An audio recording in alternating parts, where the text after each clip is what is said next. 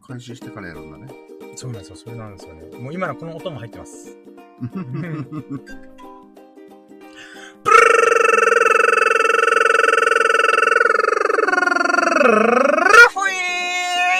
皆さんこんばんは。あなたの耳の友達候補と深夜の羅針盤、深夜過去から過去途中でございます。よろしくお願いします。そして、えー今回は、えーお久々の、我らがラキラジの七福神、エビスさんのことを秀樹さんが降臨してくれてます。いつもありがとうございます。はい。お願いします。もう、拍手が同に入ってますね、お互い。はい、ということで、現在の時刻が、えー、そう、5月入ったんだよね。2022年5月2日、月曜日の午前3時50分でございます。いやー、皆さんこんばんはということで、おばんとす、グッドミッドナイトということで、えー、まあ、朝なのか、夜なのか、わかんない、逆黄昏時ということでね。うーん。で、今回は、えー、エビス様のお仕事を手伝った、えー帰りに、えー、一緒にラジオ、まあ、もうゲスト降臨、えー、してくれました。本当にありがとうございます。はい。いやー、嬉しい。えーもう、お仕事もお疲れ様でいや、した。や、本当そう、後でお疲れ様でした。お久々の、あの、お仕事の取材。うーん。で、無事故で安全に終わって本当に良かったですね。そうだね。雨、で、そう。雨降ってるしね。そうなんですよ。雨降ってると路面も滑るんで、うんい。やいや、無事終わってよかったなと思いました。うーん。よし、じゃあ、あ、そう、あ、まあ、そうか、こあら、そう、いや、ちょっと待って。え最近サムネイルというか、ライブ配信中のうん。背景を変えようとしてて。うん。まあ、できるならば、やっぱ、最優秀ラッキーにも組み込んで、あ、食い込んできてる、うん。うん、いい写真というか、はあ。うん、っていうのをなるべくやって、この毎回のやつを、同じようなサムネイルばっかだったんですけど、うん。まあまあどうせなら、誰も聞いてねえし、とかね。聞いてて悲しい、誰も聞いてねえし、とか、うん、誰も聞いてないんでもう遊んじゃえと思って。うん。ただこれで厄介なところがあれなんですよね。これ縦画面じゃないですか。ああ。だけど、これ、もともとこのカレーの画像自体は正方形なんですよ。インスタグラム用の。うん。で、その正方形の画像を縦長にトリミングするとこうなるんですよ。あただ厄介なことが、これアーカイブ化するじゃないですか。うん。あの、つまり残ってる状態。はいはい。にしたときに、サムネイルの、ま、が真四角なんですよね。うん。その場合どうなるかっていうと、この縦画面の横幅そのままで縦がキュッて縮まるんですよ。なので、、正方形の画像の癖して、そのまま使わずに、なんか縦長の中のさらに縦に、たさ上下にキュッてやるんですよ。なの、で、もう、これがアーカイブ化されるときには、うんもうカレーしか見てない。あれ？これ待って、うんこかな？みたいな。あれ？深夜ついにあ気狂ったかな？みたいな。これ食べ物ですか？みたいな、ね。そうそうそうそう。え、なんか吐いたもしくは、嘔吐物ですか？みたいな。うんもしくは、吐砂物、吐砂物もしくは、まあ、下からのかな？みたいな。ってなっちゃうんで、もうこれアーカイブ終わってるすぐにでも差し替え、あ、うん差し替えると容力んで、まあまあ、とりあえず、これ毎回そのめんどくささが、なんかあるんですよね。この壁紙をうんなるほどね。設定するっていうめんどくさそ。のままいっちゃわないんだね。そうなんです、そうなんですよう。んで、画像まで圧縮されちゃうんだ。そうそう、トリミングがキュンってなっちゃうんですよね。なので、まあ、よ、あの、家帰ってから Wi-Fi 環境下でちょっとサムネイルだけもう一回貼り直そうかなと思って。う。うんんじ。ゃあ二度手間みたいな感じだったそうなんですよ。ね。はいまあ、ただなんか、いつもなんかわけわかんない僕のポーズで、まあ、ジョジョ、ジョジョ立ちみたいな。ああんなわけわかんないポーズで作ったサムネイルをずーっとやるよりは、まあうんえー、写真撮ったりとかするんです最優秀ラッキーでだだいたいやっぱブログに書けるなとか思ったりするんで、うん。写真撮ってるんですよね、よく。うんうんで、もしくは、最優秀ラッキーが、例えば友人、たまたま2年ぶりの友人と会ったとか、うん。うん。えーそういう写真撮れないもの、もしくは、えー写せないもの、うん。えーっていうの場合は、昔のサムネイルをそのまま使えばいいと思うんですけど、ああ、はいはい。なるべく最優秀ラッキーに関わりそうだなって、とめちゃくちゃ心が動いた。うん喜んだ。感動したからこそ僕は写真撮ってるはずなんで、うん。だだったらこれそのままサムネイルにすればいいじゃん、みたいな。からまあ、あの、見たらすぐ、あ、この日、このこの回はまあ、もう最終はこれだ。あそうそうそうそう、もうすぐわかるんで。すぐわかるよね。なのでまあ、まあタイトルもそれにもうだんだん紐づき始めてるんで、うん。初めてのポーク卵カレーを作ってみたラッキーを語るラジオみたいな。うんまあなので、見た瞬間、ああ、そっかそっかそっか、みたいな。うんこの日これやったな、みたいな。だからまあ僕自身も直感的にすぐ振り返れるんで、うん。まあ、そういうことでね、ちょっと今サムネイルを実験しております。うんーんまあ、僕の顔が映ってないのがショックですけどね。僕のイケメン、まあ、端っこに映ってるぞ。アイコンのアイコンさんが。アイコンが。まあ、ある意味、このゆで卵の丸みが僕と言っても過言ではない。あ、そうだね。あの、うんそこに顔 ゆで卵が合成してもなんか違和感ないみたいな。白身のところに。あれ、僕の顔を頭を後ろから撮ったのかなみたいな。上からなのかなそうそうそうそう。まあまあ、そういう感じで。なあれなんですよ、本当は、僕の顔を覚えてもらいたいですよね。うん。本当サムネイル自分の顔、まあ、顔出ししたんで、うん。あの顔を覚えてもらって、あ、このスキンヘッドのメガネかけてるわけわかんないやつ。あ、そういえばなんかちょこちょこ何かで見てたな、みたいな。うん。あんただって顔を覚えてもらおうっていう意味でやってはいるんですけども、うんまあまあまあ、今回は。まあ、てか、あの、音声配信ラジオで、あ、ラジオ、音声配信アプリで、え顔を売り込もうとするなっていう話なんですけど、それやるんだったら YouTube でやってって感じですけど、うーん。まあまあでもね。まあまあまあ。うんまあとりあえず覚えてもらったことに越したことはないからね。まあまあ、そうなんです、そうなんですよ。うん。まあまあ、このサムネイルを見て、お、これの話してんのかなーと思ったら、全然普通に一日の振り返りしてるっていう。うーん。まあ、とりあえず騙そうと思って。うん。一元さんを騙そうと思って。うん。詐欺ろうと思って。お、これの話すんの ?1 時間も変わる話すんのちょっと見てみようと思ったら、全然話してないけど、みたいな。まあまあまあまあ。あ、で、まあまあ、ちょっと、ちょっと、いや、ひできさんと久々に喋ってるから、あれだわ。あの、オープニングコールを忘れてましたよ。いつも大体2、3分ぐらいで、やろうどもーとか言ってるんですけど、うんあの、普通に、今、だらだら喋ってました。今回もね、なるべく1時間以内に終わらそうと思うので、えー、頑張ります。はいよろしくお願いします。はい、ということで行きましょうか。やろうども準備はいいかよーそろー深夜のラッシーマンプレゼンツ、ささやかな日々でラッキーを語るラジオ、略してラッキーラジ Here we go!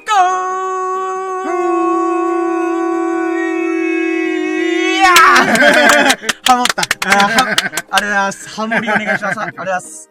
ということで、えー今回がね、えー100、シャシャープ159回、えー、159ということで、まあタイトルが初めてのポーク卵カレーを作ったラッキーを語るラジオということでね、うん。うん、お送りしております。で、今回改めて紹介しますが、えー、我らがラッキーラジオの主役人、エビス様こと秀樹さんがゲスト降臨してください。ありがとうございはい。ますもう、神降臨ってことで。うん、ありがとうございます。。1週間10日？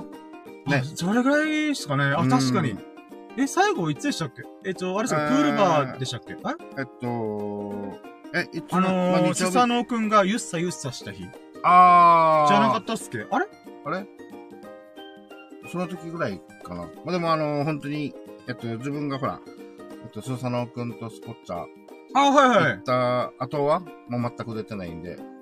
あ、そうか、あ、そうですレトロアーケードゲームセンターで、あの、脱衣マージャンでわーって盛り上がった日ですよね。うん。その時に会ってはいるんですよね。うん、あってはいる会って。はいるんですけど、あの、秀樹さんが、えー、確か36時間ぶっ通して起きてるとか、そんな感じだったのかな。うんにそ、そ、それでも24時間ぶっ通して起きてるとか言って、あ、それはもう帰った方がいいっす、みたいな。うん、だったんで、そうですね。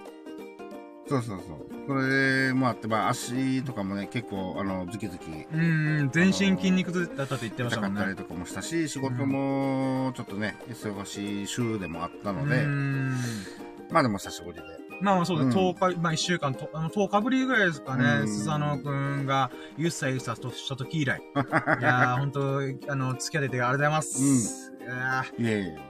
ということでね、えー、今日はですね、またいつも通り1時間以内で終わらそうと思って、えー、3本立てていきます。えー、ワンステップが、今日のラッキーカウントってことで、まあこれは、僕の1日のラッキーを振り返って、1ラッキー、2ラッキー、3ラッキー、4ラッキー、5ラッキー、イエーフーポッポッポーっていうね、バイブスぶち上げていくコーナーでございます。で、2ラッステップ、2ステップが、その中から、よりすぐりの一番嬉しかった、一番喜ばしかったものを選ぶという、今日の最優秀ラッキーっていうのをやります。うん。んで、まあでも大体タイトルとかでもう決まってるんですけどね。まあ、まあまあでも、喋ってみたら、意外と、あ、これちょっと違うかもってもあったりするんで。まあ、追加もあるかもしれない、ね。あそうそうそう。なので、まあ、まあ、とりあえずやりますわ。うん。で、3ステップ目が、明日のラッキーカムトゥルーってこと。これは、えー、まあ、ラッキーカムトゥルーと言ってますけど、うんラッキーゴートゥルーなんですよね。うん自分で自分のラッキーを掴み取りに行くみたいな。うん、掴み取りに行ったものにこそ、ラッキーが、こう、与えられると。うん。あ幸福の、幸運の女神が微笑んでくれると。深夜、頑張ってね。ラッキーあげるみたいな。うん、そういうことがあるの、あると私は思ってるんで。うん。だからそんなことをやってたら、5ヶ月間僕ずーっとラッキーなんで、うん。150日以上僕はずーっとラッキーなんですよね。う。うんん、まあそういうこともね、全部やっぱ、なんだろうな毎回ラッキーを掴み取りに行くぞっていう気合があるから、うんもうガン決まってるんで、うーん、かなと思ってます。で、このラッキーカム、あーラッキーカムトゥルーで言うならば、昨日のやつちょっと振り返りちょっとだけさせたいしたいんですけど、うん。昨日僕確かに3つぐらいラッキーカムトゥルー出したんですよ。うん。1個目が、まあ、秀樹さんとお仕事するんで、久々にするんで、おしえー安全に無事故で、うん。えー、できたらいいなみたいな。はいあとやる、やるように頑張ろうみたいうん。な。なんで、ツーラ、ツーラッキーラッキーカムが、えー、ポーク卵カレーを作る。うん。っていうのを宣言したんですね。うん。で、三つ目が、えー、秀樹さんとのお仕事終わった後に、朝5時までやるだろうなと思ったんで、なんとなく。ああ、はい。まあまあ、もともとそれぐらいの時間に、までやるっていうのは前提じゃないですか。うん、うん。なので、その後に帰ったりとかなんだかんだやって、朝9時までに、あ、9時に海水浴行こうと思ったんですうよ。うーん。ん、もう、ゴーグルも途中で買って、海に泳ぎに行こうと。って思ったんですよ。なんでかって、和弘さんっていう、もうありがたい神々、あ、神神様、あ、てか、まあ、リスナーさんのことね。うんうんラッキーラジオ改めて言いますけど、ラッキー、リスナーさんのこと神々と赤み立ってますって言ってるんで、うんとりあえずこの和弘さんって神が降臨してたんですよ。うん。で、LINE 電話みたいな感じで、あの、音声参加してるんです。それコラボ配信みたいなのやってたんですよ。うん。その時に、カズルさんが、えー水泳が趣味で小中高やってたんですよ、みたいな。うん。えー、すごいと思って、うん。その話から僕があっと思ったのが、僕、今体力上げるために頑張ってて、いつかフルマラソンに出場するつもりなんですよね。うん。で、その後の次の段階で、えー、40、40代のなどっかでトライアスロン出たいなと思ったんですよ。はまあほんと大変だと思うんですけどい。、うん。まあ、本当長いスパンで体力を少しずつ鍛えて、えー、トライアスロン。で、トライアスロンは水泳、チャリンコ。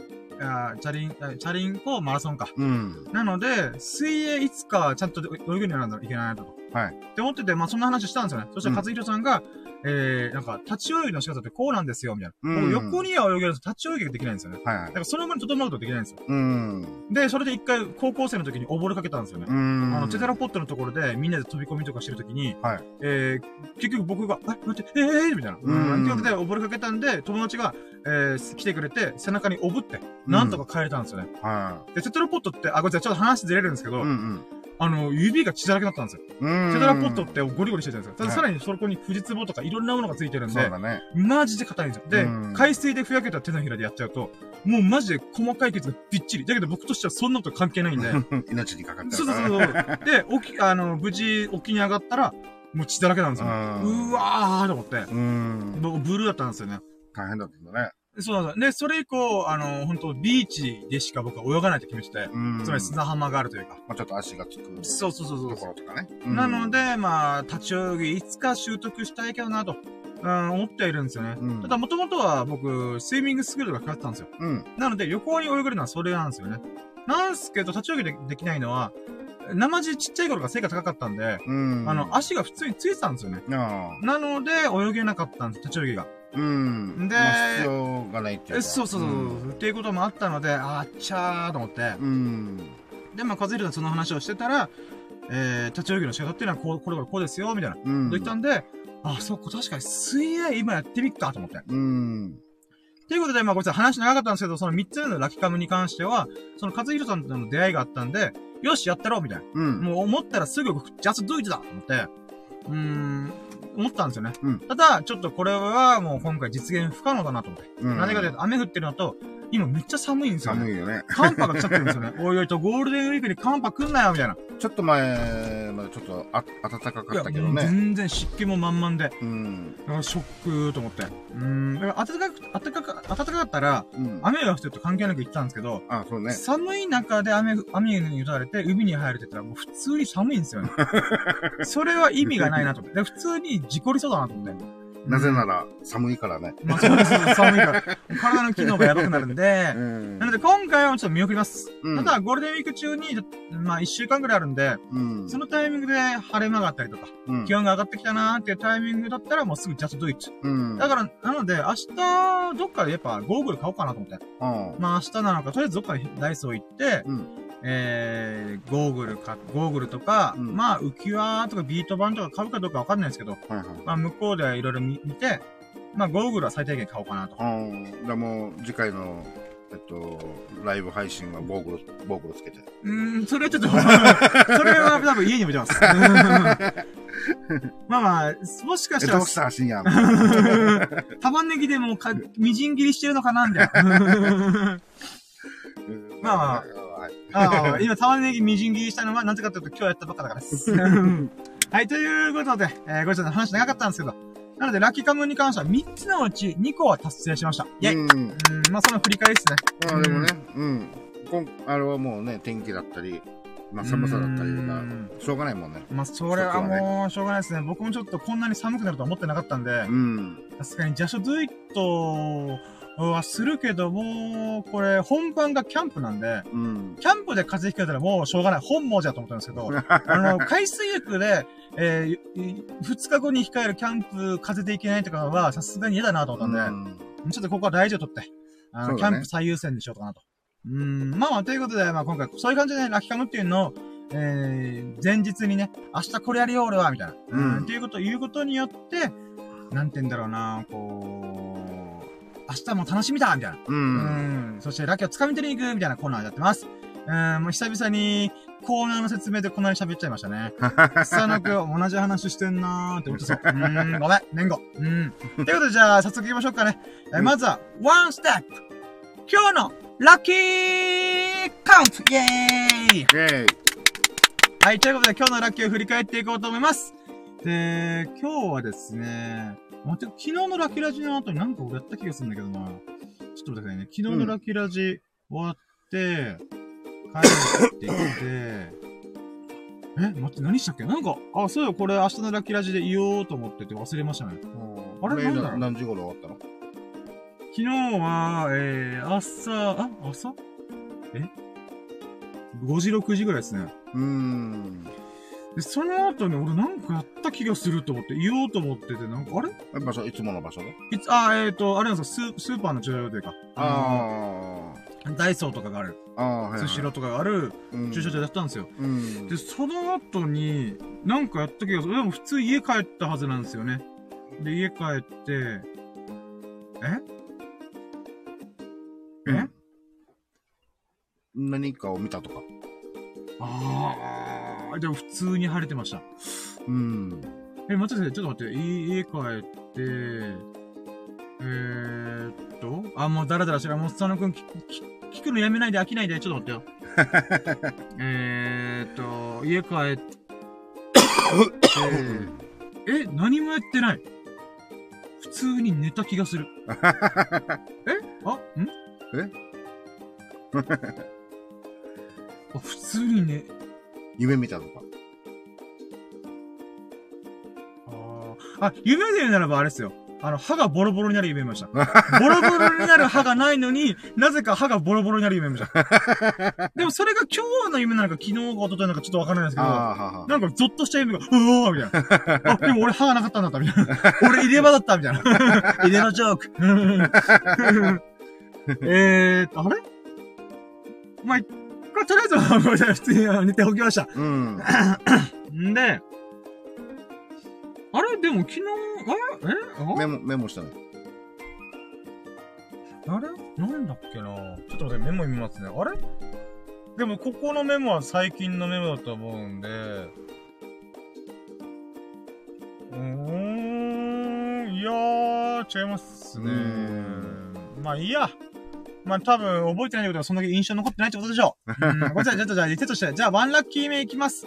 ワンラッキー目は、まあ朝起きて、えー、今日は、なんだっけな、えー、夕方の6時半から、エビス様の仕事、秀樹さんのお仕事手伝うって決め、あー決まってたんで、うん。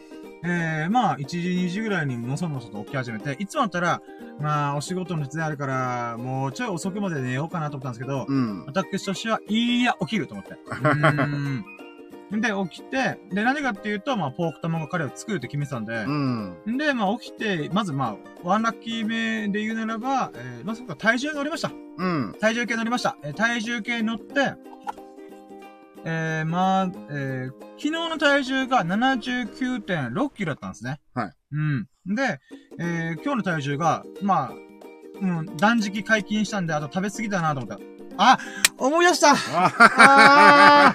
思い出したごめん、このワンラッキーちょっと待って、ずらす。うんあー、思い出した そうワンラッキー目、つまり昨日ラッキーラジが終わって、うんえースーパーの駐車場から出るときに、うん。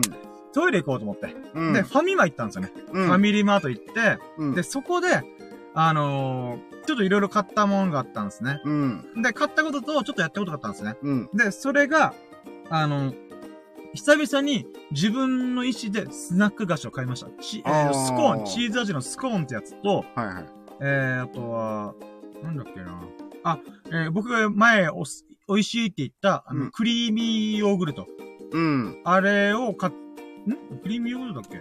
飲み物でしょ？そう、飲み物、うんうんうんあ、そうですね。多分、あの、36時間断食した後だったんで、うん。少しでも胃腸にいいものをうん。た入れようと思ったんだ。うん。で、えー、まあ、なので、スナック菓子をマジで久々に食べました。うん。あの、長女が、あの味見？一的な、例えば、スタノ君が珍しいポテトチップ使った、なんか、えースナック菓子買ってきたから、食べる？みたいな。うん。うん、とかで、数枚もらったりとか、あの、家族とか兄弟が食べてるスナック菓子をちょっともらったりとか。うん。で、そういうことはあったんですけど、自分の意思で買ったことが、まあないんですよ。うん。なんでかって言ったら、一袋食べちゃ、食べちゃうんですよ。き食い切っちゃうんですよ。うん。なので、あー、いや、我慢しよう。我慢っていうかまあ、もう目に入らないようにしようと思って。うん。ただ、もう解禁したし、もう80キロ来て70キロ切ったんで、うん。あな70キロ台に入ったんで、うん。よし、久々に食べちゃった、食べちゃおうと思って、ご褒美。ご褒美で。うん。久々にスナック菓子、えーチーズ味のスコーンうん。を買ったんですよ。うまかったーと思って。で、それをちょっとね、緩和するためにヨーグルトもちゃんと買って、ああ、はいはい。乳酸菌のパワーを借りようと。うんって。いうことをやったんですよね。で、今のはまあまあ、それも嬉しかったんですけども、これもワンラッキーでファイまでいろいろやったと言ったじゃないですか。うんあと一個でかいのが、モバイルバッテリーのレンタルサービスに登録しましたイェーイこれどういうことかっていうと、うん。あの、わかりますかね？これファミリーマートに、うん。黄色いモバイルバッテリーを入れ差し込む口まで、わかります？あ、わかんない。わかんないですか？うん。で、それがあるんですよ。これ何かっていうと、まあ沖縄だけなんですけど、沖縄の会社がやってるんで、うん。あの、沖縄ファミリーマートと提携してる、サービスが連携してるうん。なので、えー、充電で GO っていう確かサービスの名前なんですよ。うん。で、これ何かっていうと、簡単に言うと、モバイルバッテリーじゃないですか。うんモバイルバッテリーのレンタルサービスなんですね。うん。で、どのファミリーマートにとりあえず置かれてて、でそこから、えー、なんだか8個ぐらいのソケットがあるんですよ。穴があるんですね。うん。その穴で充電とかいろいろしてるんですよ。うん。で、そのうちの大体4台とかは6台が空の状態。うん。で、2台突き刺さってるんですよ。うん2台とか3台とか。うん突き刺さってて、で、そこからこのアプリを使って、えー支払いをすれば、うんそのモバイルバッテリー引き抜けるんですよ。で、引き抜いて充電するじゃないですか。うん。充電した後は、えーどこのファミリーマートでもから返却すればいいんですよ。えーっていうサービスがあったってことを思い出したんですよね。うん。で、なんでかというと僕、まあ、えー5月4日ぐらいに、うん。えーキャンプをやるんで、うん。うん。その時モバイルバッテリー必要だよなと。で、僕も持ってたんですけど、うんもうバカなってるんですよ。ああの、差し込んでも充電されないんですよ。はい。もうただの爆弾になってるんですよ。うん。あの、いつかこいつ、なんか爆弾する、爆発するんじゃないかなって、ヒヤヒヤしてるんですけど、うん、そうだな。あと爆発するしかないもんえそうだそうそうそう。なのでもう捨てるにも捨てれないみたいな。う。うんん。っていうものがあるんですよ。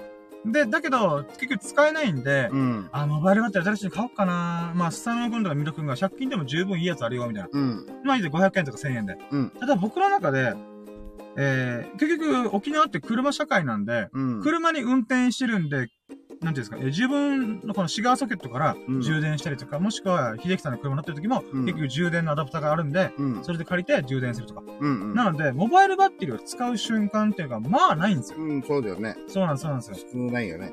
うん、そうなんですよ。なので、うんもちろん、あの、スタのことやミルク君とかは、例えば扇風機とかに使うとか、うんライトに使うとか、うんいろいろ用途があるんで、うん。あの、使い道がいっぱいあるとは思うんですけど、ん僕の場合の用途ってほんとスマホ以外使わないんですよね。うん。そうなってくると、マジで使わないなと思って。うん。なのに、えー、例えば1000円のやつ、100均で買いましたと。うん。で、スマホ1台分の充電ができますと。いえども、結局僕が元々持ってたやつが、を使えなくなった理由は、全く使ってなかったからなんですよ。ああ、そうなんだね。そうなんです。で、いつの間にか老朽化して使えなくなったんですよね。うはいはいはい。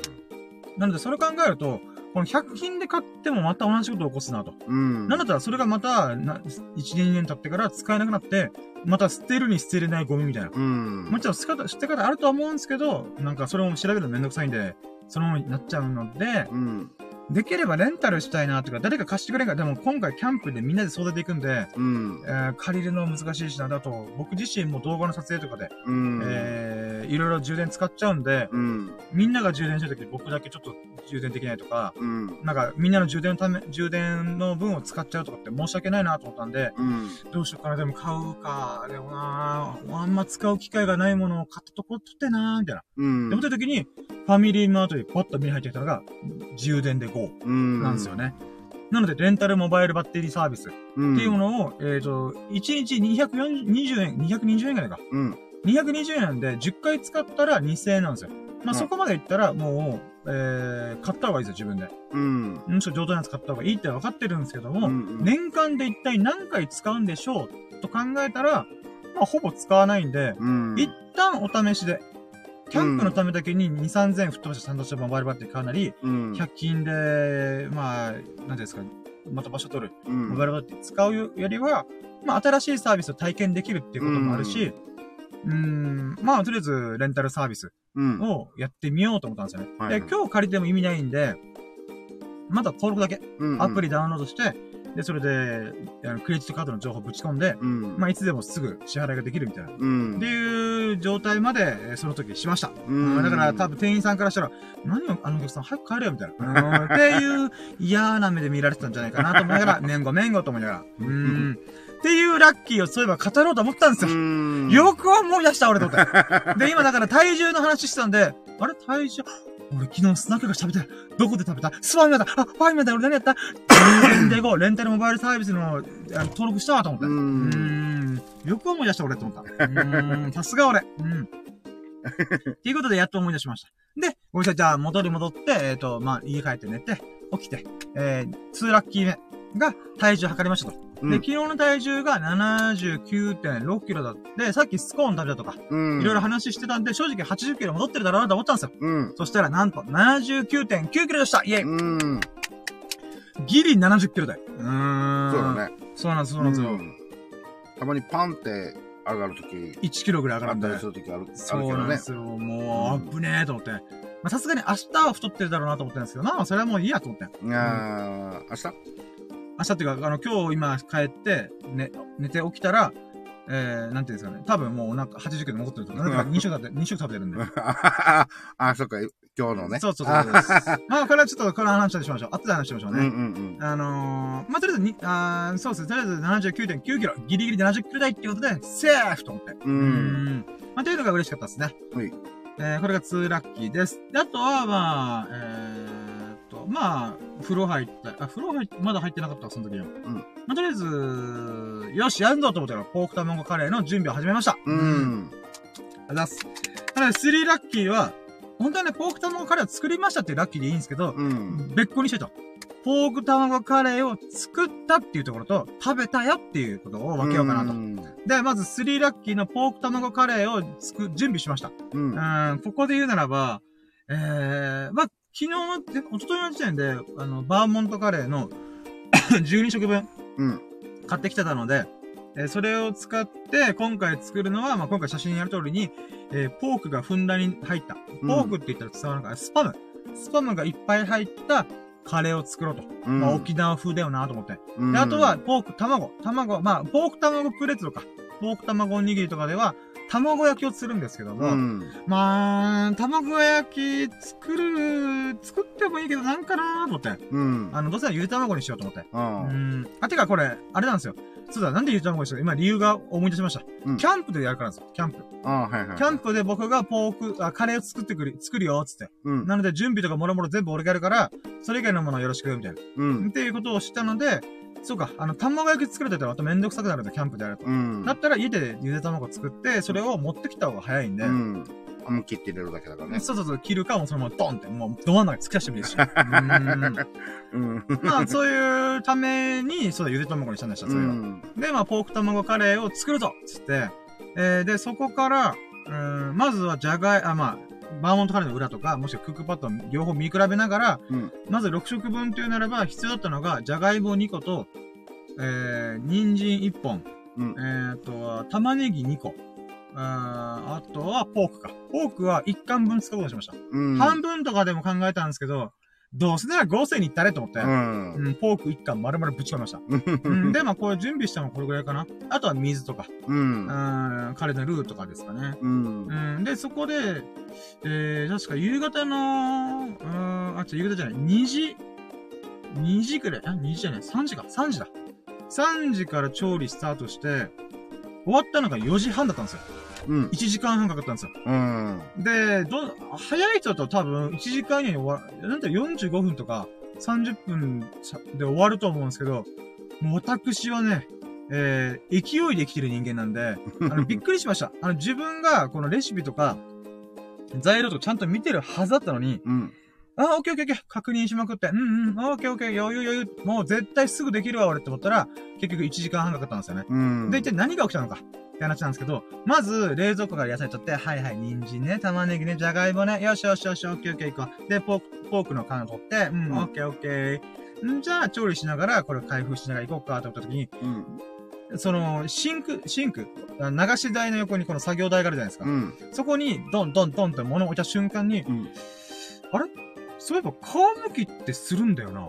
と思って、僕皮むきする時間を全く入れてなかったんですよ。うん。で、い置いた瞬間に、あそうだ。まず野菜洗って、皮むきするところから始まるんだったら料理っていうのはと思って、んもうそれぐらい分かってないんですよ。うん。なんでかというと僕の今までのちゃんとした料理歴っていうのは、ポークを焼いて、スパムを焼いて、卵を焼いてのポーク卵。うん。か、えーポークと卵を焼いて、お米を炒めるだけのチャーハンしか作ってないんですよ。うん。つまり、それまでの間に僕は野菜を一回も挟んでないんですよ。うん。で、野菜って洗うんだよな、そういえば。って思いながら、うん。まあ洗って、えー玉ねぎの、なんかこう皮って永遠と剥けるよなと思いながら、で、なんとかこのヘタの部分取って、ポロポロポロポロやったりとか、ヘタも取るのもすごい大変だったんですようね。んえ、これどうやって取るのみたいな。うーん、とか、あとじゃがいも。じゃがいもピーラーとかやったり、あと、この皮むき器の、まあ、ピーラーってやつ、うん。超怖えな、これと思って。ああ、危ないからね。そうなんですよ。うなんか、、なんていうんですかね。こう、じゃがいもの薄いところを持って、なんていうんですか、この横幅のところうん。はシュンシュンでできるんですけど、うん。逆に横幅の狭いところを持って表面っていうんですか、裏面とかうん。を向こうとすると指にかかると怖いんですようね。ん。おいおいおいと思って、危ねえ危ねえと思って。危ない。うん。で、まあそんなヒヤヒヤ感もありながら、じゃがいもの目というか、うんへこんでるところを取るために、包丁のヘラの部分で、うん。あもう不器用にこう、もうなんだろう。なんだろう。うーん、まあまあ、目を。目の部分を二回り膨れ上がった分ぐらいでカットしてるんですよ。もったいねえなと思いながら。僕の不器用さが改めて分かりました。う。まあ、人参は簡単でしたから、な人参はほんとね、あの、ピーラーで剥いて、ん両端パチンパチンって切ればいいだけなんで、うん。なので玉ねぎと、えー、じゃがいもカットするのに四角くしました。ううんん。で、そこから、えー、じゃあ、みじん切り玉ねぎ、玉ねぎみ、玉ねぎがぶち込むんで、玉ねぎみじん切りいきましょうかと。うん。で、やって、あー、そうだ、ゴーグルないとあ涙出るかも、と思ったんですけど、うん。まあ、意外意外いけたんですよね。うんた。だ、問題は、みじん切りしてるタイミングで、まな板がパンパンになったんですよ。うん。あれ待って、これ、みじん切り、いっぱいなってどうするみたいな。でしょうがねえんで、僕、普通、今思え、今思いますよ。今思えば、ボールとか用意して、そこにぶち込んだらよかったのに、うん。何をと作ったか、うん。ね、熱して、油敷いて熱してた、あの、鍋に、そのままぶち込んだんですよ。玉ねぎ2個ある中の1個を先に炒めるっていう。もういや、お大急ぎで2個目のみじん切りすればいいんだろっつって、とりあえずぶち込んで、で、2個目のみじん切りバーってなって、うんよしよし、それで、いつけーっつって、で、それで、案の定焦げてました。玉ねぎが。まあまあ、いいやいいやいいや、と思って。どうせ茶色くなるまで炒めるんでしょ、と思って。で、そこから、あのーそう、今思えばですよ。今思えば野菜全部カットした後に、うん。ボウルに小分けしたりとかして、どうせ洗い物をするんで、なんかちょっとお茶碗とか何でもいいから、それに移しといて、うん。うん。で、えタイミングが来たらポンポンポンって入れればよかったんですけど、うん僕この時点でみ玉ねぎしかカットしてないんですよ。炒めてる最中に他のやつ切ればいいだろうって高く食ってたんですよ。うん。で、そこからですよ。私の、えー、自転、自転車調理。もうひたすらこう、動き続けるしかないという地獄のタイムが始まりました。で、そこから玉ねぎ炒めて、ああ、玉ねぎって薄いからすぐ多分焦げるはず、うわーって思うだから、菜箸でこうかき混ぜながら包丁持ち帰ってカタカタみたいな。で、そこでもうそ何をこで一旦火を止めるとかっていうものなく。もうないです、ないです。もうずーっとつけた。もうそんな気やので、とりあえず焦がさないように、と思って。う んもう最終的に左手で菜箸持って、右手で、あれ、包丁持とうかなと思っちゃった。で、そしたら、この、持てないじゃがいもをも支えられないんで、うん。もういいやと思って、とりあえずいけいけいけと思って。で、そのテンパってるさなかに何をとちくるとか、じゃがいもカットしてる時に、みじん切り寸前まで行ったんですよ。うん。じゃがいものみじん切りするの俺みたいな思うぐらい、細かく切ったんですよね。多分みんな、なんかゴロッとしたじゃがいもとか、そんなイメージじゃない。うんそのゴロッとしたイメージの4分の1ぐらいの大きさまで、ガガガガガガって、あれ？待ってちっちゃくない？みたいな。で、あ、やだやだと思って。で、これもじゃがいも2個あったんで、うん1個カットしたら、まな、パンパンなってて、えーってまた鍋にぶち込んで、うん。で、また2個、1個目がもう、た、炒められてる最中に、えー、急げって2個目もまた、みじん切り寸前まで行って、で、それとまた、に人参もまたみじん切り寸前まで行って、わーってテンパりながらやって、はよしよしよし。で、野菜ぶち込んだから、もうとりあえず大丈夫でしょ、と思って。ふーって思ったら、あれなんか忘れてる。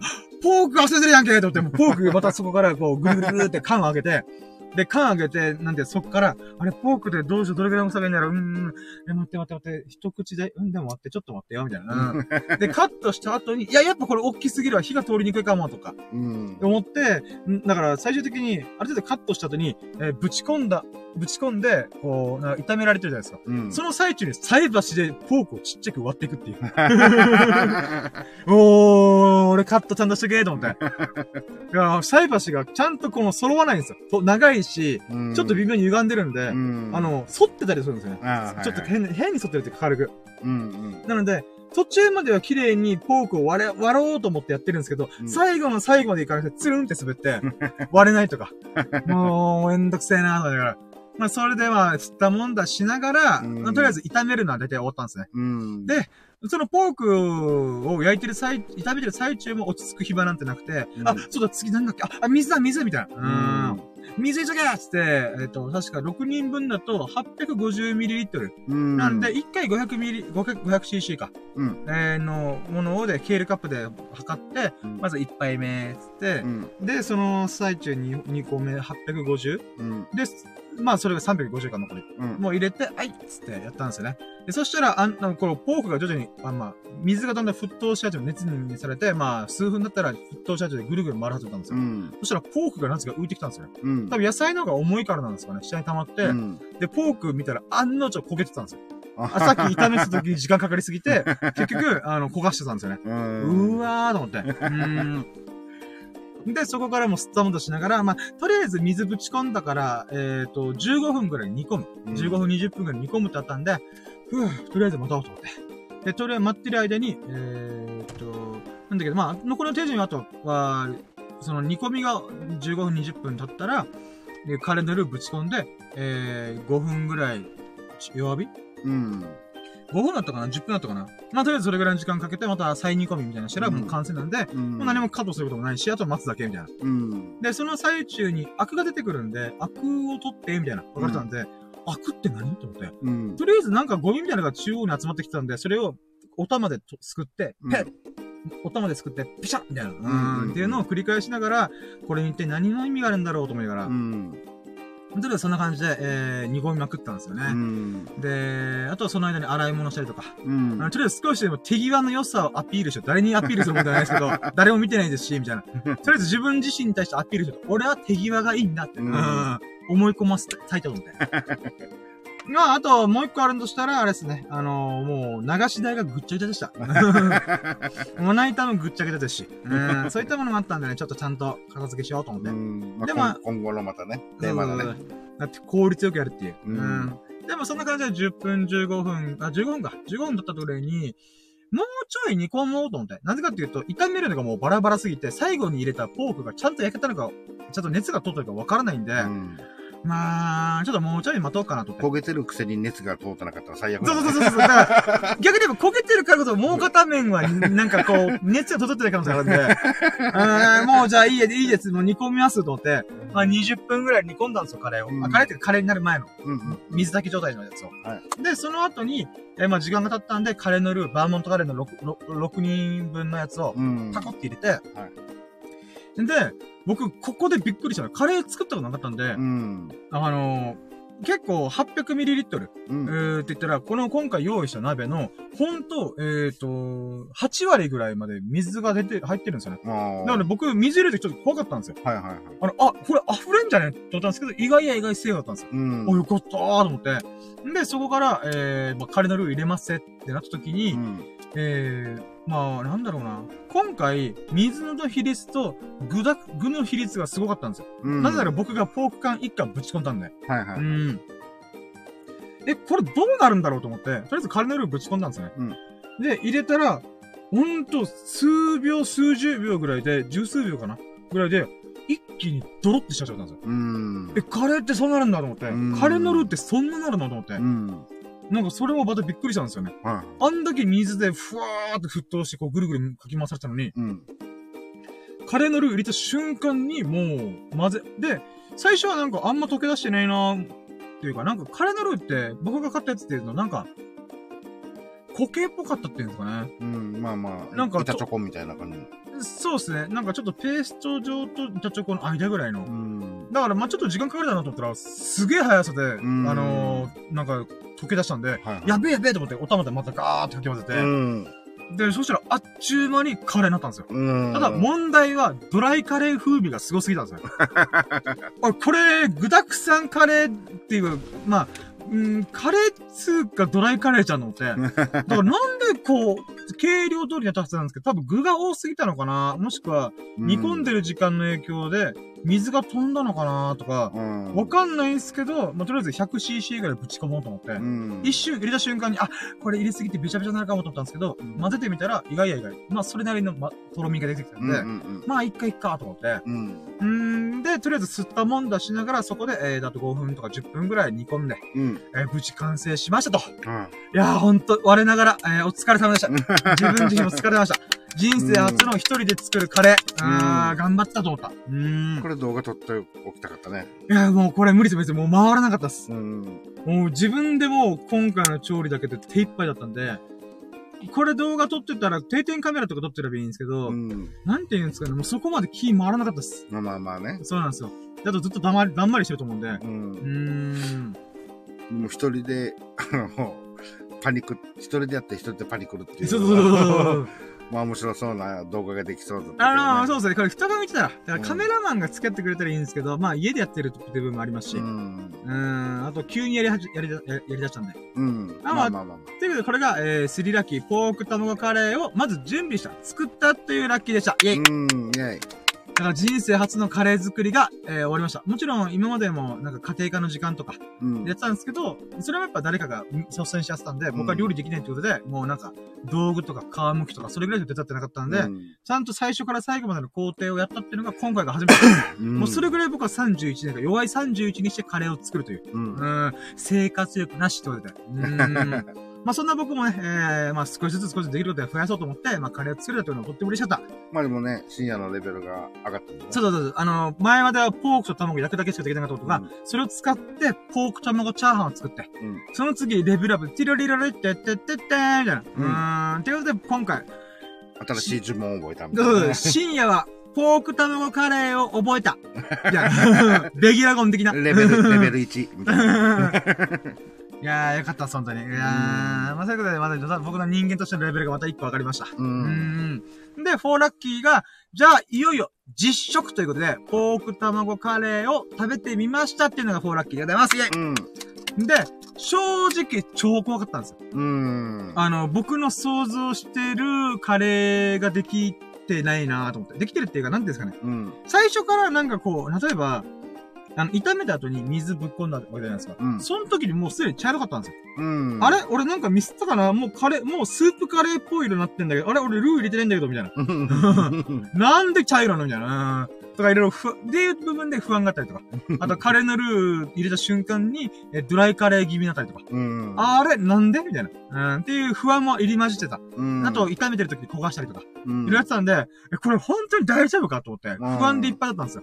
でももう食うしかないと。うんで、最後にゆで卵をカットして、で、ゆで卵またぐっちゃぐちゃなんですよ。うんあの、ゆで卵綺麗になんかほら、インスタ映えするようなうん輪切りのうんやつで、最後だって見栄えだけでもよくしようと思って、せめて卵だけでも、みたいなそうそう。そしたら、普通にぐしょ、ぐしょ、ぐしょって。え えー、ぐしょ、最後の最後まで俺らしいと思ってね。まあでもね、味、食えば味は変わらんだろうと思って。まあまあ、そうだね。ということで、いよいよもう、もう正直怖かったんですけど、まずかったらどうしようとか不安があったんですよ。えい、ママよ、食べちゃえっつって食べたんですよね。うん。で、食べてみたら、なんとこれが、めちゃくちゃ美味しかったです。イエーイ自分で言うもなんですけど、人生で一番美味しかったからです。イエーイああ、自分で作ったからね。あそうそうそう、そうなんですよ。やっぱ味に関してはやっぱプロの方がさすがに上ですよ。うん。だけど、プロセスが大事なんですよ。ストーリーが大事。うん今まで31年間まともに料理をしたしてこなかった僕がだよ。自分が普通に食べれるじゃん、うまいじゃんって思えるものを作れたという、この喜び。こうんの喜びがもう最高のスパイスだと思って。う。うんん。あと24時間断食もしてましたから、あ、24時間じゃないけど、まあまあ、まあまあ、まあ10、え ?12 時間ですらね。まあいいや、とりあえず。うスコーン食べたと思って。も12時間しか。12時間どころじゃないです。なんだったら8時間。まあいいや、まあいいや。とりあえずね、あの、空腹は最高のスパイスであるけども、えー、まあなんだろうな。うーん、まあそうね、えー、幸福感、自分のストーリーもまた最高のスパイスだなと思いました。ううんーん。でもやっぱあのーあれなのかね。そういったあのー吸ったもん出したところを、はい。やっぱりお母さんやら妹にはもう見す見透かされちゃったのかな？そうなんですよ。これ妹とおかんにも食べてもらうようで作ったんですよね。そこはごまかしきらなかったのかな、もしかすると。いや、まあまあまあ。まあ、とりあえず、まあ、そうですね。作ったよって連絡しても、ああ、さすがいいね、美味しそうで食べた感想は聞かないっていうね。う んそこのコメントなんで、まあまあ、会った時に、えー、また聞こうと思うんですけど、まあでもとりあえず、この、うまかったんですよ。で、普通にうまかったんですよ。うんうん。マジで僕好みだったんですよ。うん何が僕好みかっていうと、うんこの、焦げが良かったんですよ。ああ。香ばしかったんですよね。はいはいはいはちょっとスモーキーな感じい。でむ。しろあり、ありな全然あるでしょ、僕は。うん。まあ、体にいいかどうかわかんないですけど。まあまあまあまあまあ。でも、俺、これ、うまいと思って。うんう。ん。だから、炒めるのにが時間かかったんで、よくあるね、ご飯の下のおこげがうまいみたいなね。なんかそんな感じなのかなと。この、なんか、わかんないですけど、わかる僕の、料理素人の僕的に言うと、うん多分みんな、炒めるときって、ほんと先にカットしといて、順番にパッパって入れて、うん。軽く炒めるだけうん。にして、そっから水突っ込んで、カレーのルー突っ込んで、煮込んで終了みたいな。うん。なところを僕が、まあ、何を土地狂ったか、一個ずつ入れていくっていううん。ことをやった結果、炒める時間が長引いたんでしょうね。うん。そのおかげで、逆に香ばしいじゃん、これと思って。一個一個しっかり焼いてから、そうそうそうそうそう。あの、ご丁寧にも。そうそうそう。だから、なんていうんですかね。炒め物に後でカレーのルーぶち込んだみたいな。う。うんーん、っていう状態に近いんだろうなと思って。うん。なので、表面のなんかこう、歯応えと食い応え、食べ応えうん。とかも全然良かったんですよね。あいいじゃん、これと思ってあ。。逆に、新たな発見だね。そうそうそうそう。んもう、男のカレーっつって。もう、次からは焦がしに行くんでしょだから。狙 狙って、狙って。意図的に焦がしに行く。そうそうそうそう。これいいじゃんと思って。でもこれもやっぱ多分、普通のカレーの作り方じゃないことをしたからこそ見つけた発見でもあるなと思って。まあもうまず、自分でやろうっていうのからじゃないと、やっぱりどうしてもね。そうなんですよ。で、うん調理の時間ってやっぱ短縮してなんぼってところで僕1時間半かけてるんで、うん。やっぱ1時間半かけてああだことやってたっていうことがやっぱでかいんだろうなと思って。う。うんん。だから一般のプロの人とかってやっぱ時間との勝負なんで、うん。どうしてもパッパッと炒めて、えっと、煮込みを重要視するみたいな。うんで柔らかくホクホクして食べるみたいな。はいはいはい。っていうのがあったと思うんですけど、結局僕は香ばしいのが好きなんで、うん。カリッカリになってるといいなーみたいな。うん。なので、そういった意味では本当に自分でやった頃こそ、ああ、これいいですね、と思って。ううーん。ん。いいね。なので、これをね、ぜひ、えー、皆さんに食べてもらいたいなと。はい、もう。もう、エビス様とミルクくんとサナくんむしろ。これ食べたい。あもう一回焦がしますんで大丈夫です。今度ガチで焦がしたらもうそれなんですけどね。おい、どうすんのこれ？みたいな。うーん。まあ、それも、だから多分、やっぱ、キャンプでみんなでワイワイしながら食べるカレーの美味しさってここだよなと思いましうた。ん。つまり、ストーリー、プロセスこそ、プロセスこそ、なんかみんなで盛り上がる。うん。だから本当に野菜カットしたものを持っていくつもりなんですけど、時間短縮のために。うんうん。ただ、まあまあ、それでもなんていうんですかね、こう、だから、今回一緒に作るってことはないけども、うん。まあ煮込んで、みんなで、こう、なんていうか、青空の、青空じゃないかもね、今回は、あの キャンプを初めてするぞっつって、うん。やってるストーリーを込みで、カレー食べると絶対うまいだろうなって。ん。うーん、まあそういった意味で今回は大成功でした、今回の。カレーはうまいもううまいでしょ。もううまい、うまいイメージしかない。この奇跡の味をさせたい再現できるのかっていう不安がありますよ。逆に手慣れすぎて、うん炒めるのがパッパッパってやりすぎて、普通のカレーだみたいな。ってなるかもしれないですけど、まあまあまあ、うんまあでもね、えーバーモントカレー通りに作のレシピ通りに作ったらまあ間違いないんで。うんでもまあ、深夜のね、焦がしカレー。あ、焦がしカレーうは、ーんそうですね。素人ならではのビギナーズラックですね。いや、ほんとこれはラッキーだったなと思って。んまあ、これが4ラッキーですね。うん。えー、なので、写あ、真そうすると、あも撮ったりとかのー、ベーコンなんか入れるといいかもしれない。ああ、確かに焼きやすいですねカ。リッカリに。確かに確かに食。感を出して、やるみたいな。はい。メインのお肉とか、まあ、ポークなりわかんないですけど、何かしらは、この、なんていうんですか、食い応えのように置いといて、うん。えー、カリカリ要因としてのうんベーコンとか。うん。ありっすね、ありっすね。が、は後から入れる。カリカリに焼いたベーコンを後からトッピング。いはいはい、確かに。そうですね、カレーの中に煮込んじゃうと、多分負けちゃうと思うんで、うん。えー、だからやっぱトッピングでは、ココイチのトッピングとか確かベーコンとかあったんで、あったかな？あまあまあでもそういった意味でも、やっぱ相性はいいんだろうなと思いました。うん。やっぱこの焦がし、焦がしというか。うん。うーん。そうですよね。あの、そういった食感、アクセントも、アクセントそうそういいよね。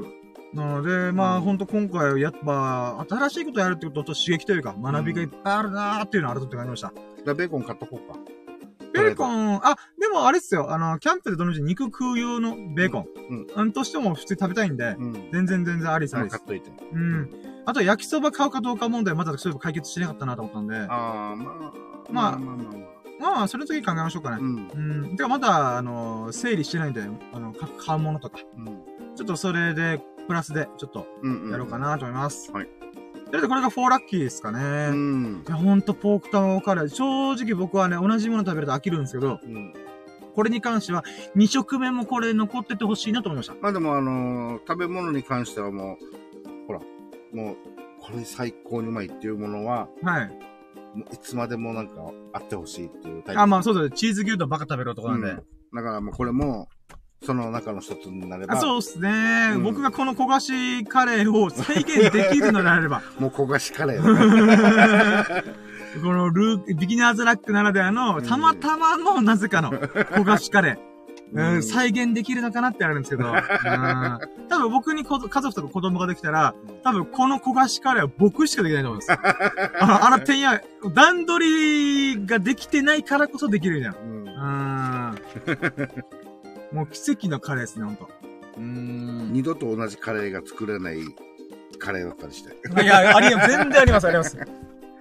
まあ、ある意味、ストーリーも乗っかってるんで、まあそうだよね。そういった意味では、ちょっと、やっぱ、かさ増しされてるなと思う部分もあるんで、うん。こっから、まあ、ある程度同じ手順で、うん、ちゃんとしっかり炒めてから、煮炊き、煮炊きするみたいな。うん。うーん、っていうものとかをやってみて、同じような味が再現できるかどうか、うん。だよなぁと思って。うーん。まあでも本当楽しみだ。楽しみだ。で、もちろんその時には、キャンプの時にメスティンで米炊いたやつ。今回のご飯は、お米は、えー炊飯器で普通に炊いたやつなんで、ああ、でも絶対だから、そしたら、えー、スサノオ君とミルクが持ってるメスティンで、うんお米を炊いて、うん。えー、それをなんか装って食べるみたいうな。んもう。最高の組み合わせでございますよ。うーん。楽しみだ。テンション上がってきた。いやー、もういいっすよね。やっぱ、うんこう、やっぱ僕がキャンプやりたいってことで、もうああだこで動いてて、で、僕も動いて、ミルク君とか、スサノオ君がいろいろ動いてるの聞くと、僕も僕で、ああ、いいですね、みたいな。うん。ってなるので、やっぱそういうのってありますよね。うん。こう、炎が映っていくみたいな。今俺作る側じゃないけど、食べる、食べるイメージだけども、テンション爆上がりなんだけど。いや、もう僕も頑張ります。もう一回焦がしカレー。幻の焦がしカレーを作れるか。なので、ほんとね、今日の最終だけ、もうぶっちゃけこれっす。もう、これがトップぶっちぎりでしたね。そうだね。うん、やっぱ人生人生で初めて初。だす。うん初だからね。あと、これでまずかったらもう、あー、どうだしょう。美味しかったんだよね。うん。普通に食べれるじゃん、これ、みたいな。まあ、まずくても1位になるでしょ。もう人生まあまあ、初なんでね作ったってか、そう。うんなので、そういった意味でももうこれがそうっすね。ううんん。で、まあ、じゃあ、とりあえず、飯食って、あと写真も撮ったりとか。うん。絶対これインスタでか、インスタブ、あ、だから、プチブログで書こうと思ったんで、うん。まあまあ、その流れで、えー、まあ写真を撮ったりとか。うんました。で、続いて、5ラッキー。うん。5ラッキーは、それは何やったっけなえーっと、もう、仕事？うーん、そうっすね。あと、風呂入って髭剃って、えー、まあ、お経を唱えたかなまあまあ、うん。そうっすね、そうだね。飯も食って、あだこだしたら、うん、あ、もうあっちゅう間に6時半近づいたんで、うん。で、風呂入って、えー、じゃあそうですね、えー、5ラッキーは、えー、えー、まあ結論から言うと、えー、まあ、うん、久々、久しぶりに、秀樹さんのお仕事のお手伝い、えー、をさせていただくことができました。これが5ラッキーです。つまり合流してね、秀樹さんと、えーお仕事しました。イェイイェイありがとうございます。ねで、まあ今日も無事故で安全に、えー、終わることができたっていうことが、まあ、本当ラッキーだなと思ってるんで、え。うん。まあこれがもう、総括してのラッキー。うん。まあまあ、合流してからお仕事ちゃんと手伝いましたよっていうのがラッキーで、うん。まあ、こっから、えー、なんだ、6ラッキー、7ラッキーとまだ小刻みに行くんですけど、うんで、それで言うならば、えー、シックスラッキーは、えー、秀樹さんに、えー、ドリンクを2本おごってもらいました。ありがとうございます。イェイ。まず1本目がこの、現場に向かってる最中に、えー、秀樹さんが金のビデオ、まあ、いつもの缶コーヒーをうん飲みたいってことです。あ、4時44分です。おゾロ目ですね、今。やっちゃって で、あ、ごめんなさい。えー、あ、後でゾロ目ラッキー言いましょうね。うんうんはい。えーと、まず1個目が、そのついでに僕が100円いただいて、やったあれだーすみたいな。うん。で、何かおの、何飲もうかな、今日と思って。でも大体もう飲んだことあるあるのか、もしくは味が想像できるものだったんですよね。うん。どうしよっかなーと思って。で、野菜ジュースもあったんですけど、野菜ジュースでも前飲んだしなー。オッケーと思って、うんあ、そうだと思ったのが、紫色のパッケージの缶コーヒーがあって、それを前目に留まってたんですよね。うんで、。僕、紫色のパッケージの缶コーヒー初めて見て、うでも、ん。ひいさんに聞いたら、あ結構見るよ、みたいな。うん。なんですけど、僕の中でやっぱ赤とか黒とか金とか、うん。もしくは青とか、え、えなんだっけ、えジョージアとかうん。のイメージだったら、紫ってめ見たことなかったと思って、うん。なので、とりあえず、まあ、味どうこうよりもジャジャケ買いしようと思って、うん。えー、紫の缶コーヒーを、えー、おごらっていただきました。ありがとうございます。はいありがとうございます。うんで、えー、その後に、まあ、お仕事だったりとか、やった流れで、えー、え？な、まあ、とりあえず、えー、次、えー、まあ、コンビニか。コンビニ寄って、うん。えー、秀樹さんが、まあ、水？あなんか、オレンジ味の水っていうんですか？ああ、こあーこれね。なんか、あのー天然水のオレンジ風味というか、うんそれを買ってきてっていう、ついでに僕に、もうまた、なんかおごりよ、みたいな。うん。うん。あざーすと思って。うん。で、その流れで今回買ったのが、えーローソンで買ったんですよね。うん。ローソンで、まあ、秀樹さんの分のやつを取って、で、その後に、どうしようかな、今日って思った流れで、あ、ヨーグルト飲もうと思って。うん。で、ヨーグルトの、あのー生乳って書くんですか？生乳って書いて生乳で合って合ってます？生乳、うん、そうだね。合ってます？生乳っていうのは生乳じゃなくて生乳でいいんですかね？うん。じゃあまあ、じゃあ生乳っていうものうん入りのヨーグルト、な飲むヨーグルトみたいなのがあったんですよね。で、これ、見たことあるって既視感があったんですよね。何かっていうと、ファミリーマートでも僕がめっちゃうまいって言ったやつも同じこと書かれてたんですよね。うん。あの、生乳入りの、なんか、えー、なんか、クリーミーヨーグルトみたいな。うん。えー、あれもしかしてこれ同じ味なんじゃないと思って。あで、まあ、ローソンでそういう系の買ったことがあったんで、よし、買ってみようと思って。あ。うん。なので、秀樹さんに、えーのお金をいただいて、えーその、なんか生乳入りのうん。ヨーグルト、飲むヨーグルトっていうのを買わせていただきました。ありがとうございます。はい。で、それを飲み比べ、飲み飲み比べて飲んでみたら、うんやっぱり案の定同じ味だったんです。同じ味だったんですよ。ああ。だから、どっちかがどっちかをパクってんですよ。うん。うーん。でもまあど、僕からしたら、消費者側からしたら、まあ、どこでも美味しい味が飲めるのとどっちでもいいやと思ってるうので、んただ。強いて言うならローソンのやつは普通サイズなんですよ。うん。でファミリーマートのやつはちょっとでかいやつなんですよね。うん。個人的にはでかいやつの方がやっぱいいなと思って。ななんでかっていうと僕、あのー、なんだろう。うん、コーラでも飲んでるのかなって思うけど、グビグビ飲むんで、うん。だったら量が多い方がいいよなそう、ー飲み応えがあるっていうかね。そうそうそう。うん。なのでまあ、なんでも、美味しいヨーグルトまた飲めたんで、うん。うん、ファミマでもローソンでもどっちでも買えるっていうのは分かったんで、うん。もうよかったなと思いますね。うん。うん。なので、本当にさん、お答えいただきありがとうございました。はいです。はいで、これが6ラッキーですね。はいで、セブンラッキーは、その、お仕事の手伝いしてる最中が、実はちょっと余裕があったんですよね。うんちょっと待機時間が長くて、うんで、。その最中に、えーと、まあ、尺を巻いたりとか、ああだこうだやってたんですよね。うん。会話したりとか。はいうん、まあ僕のちょっとした愚痴みたいなの聞かす、聞いてくれたりとかね。ありがとうございます。うん。ええ。で、その流れで、セブンラッキーで言うならば、あのー、セブンラッキーが、あれですね、えーなんだっけ、えープチブログ。うん。プチブログを書きました。イェイえい。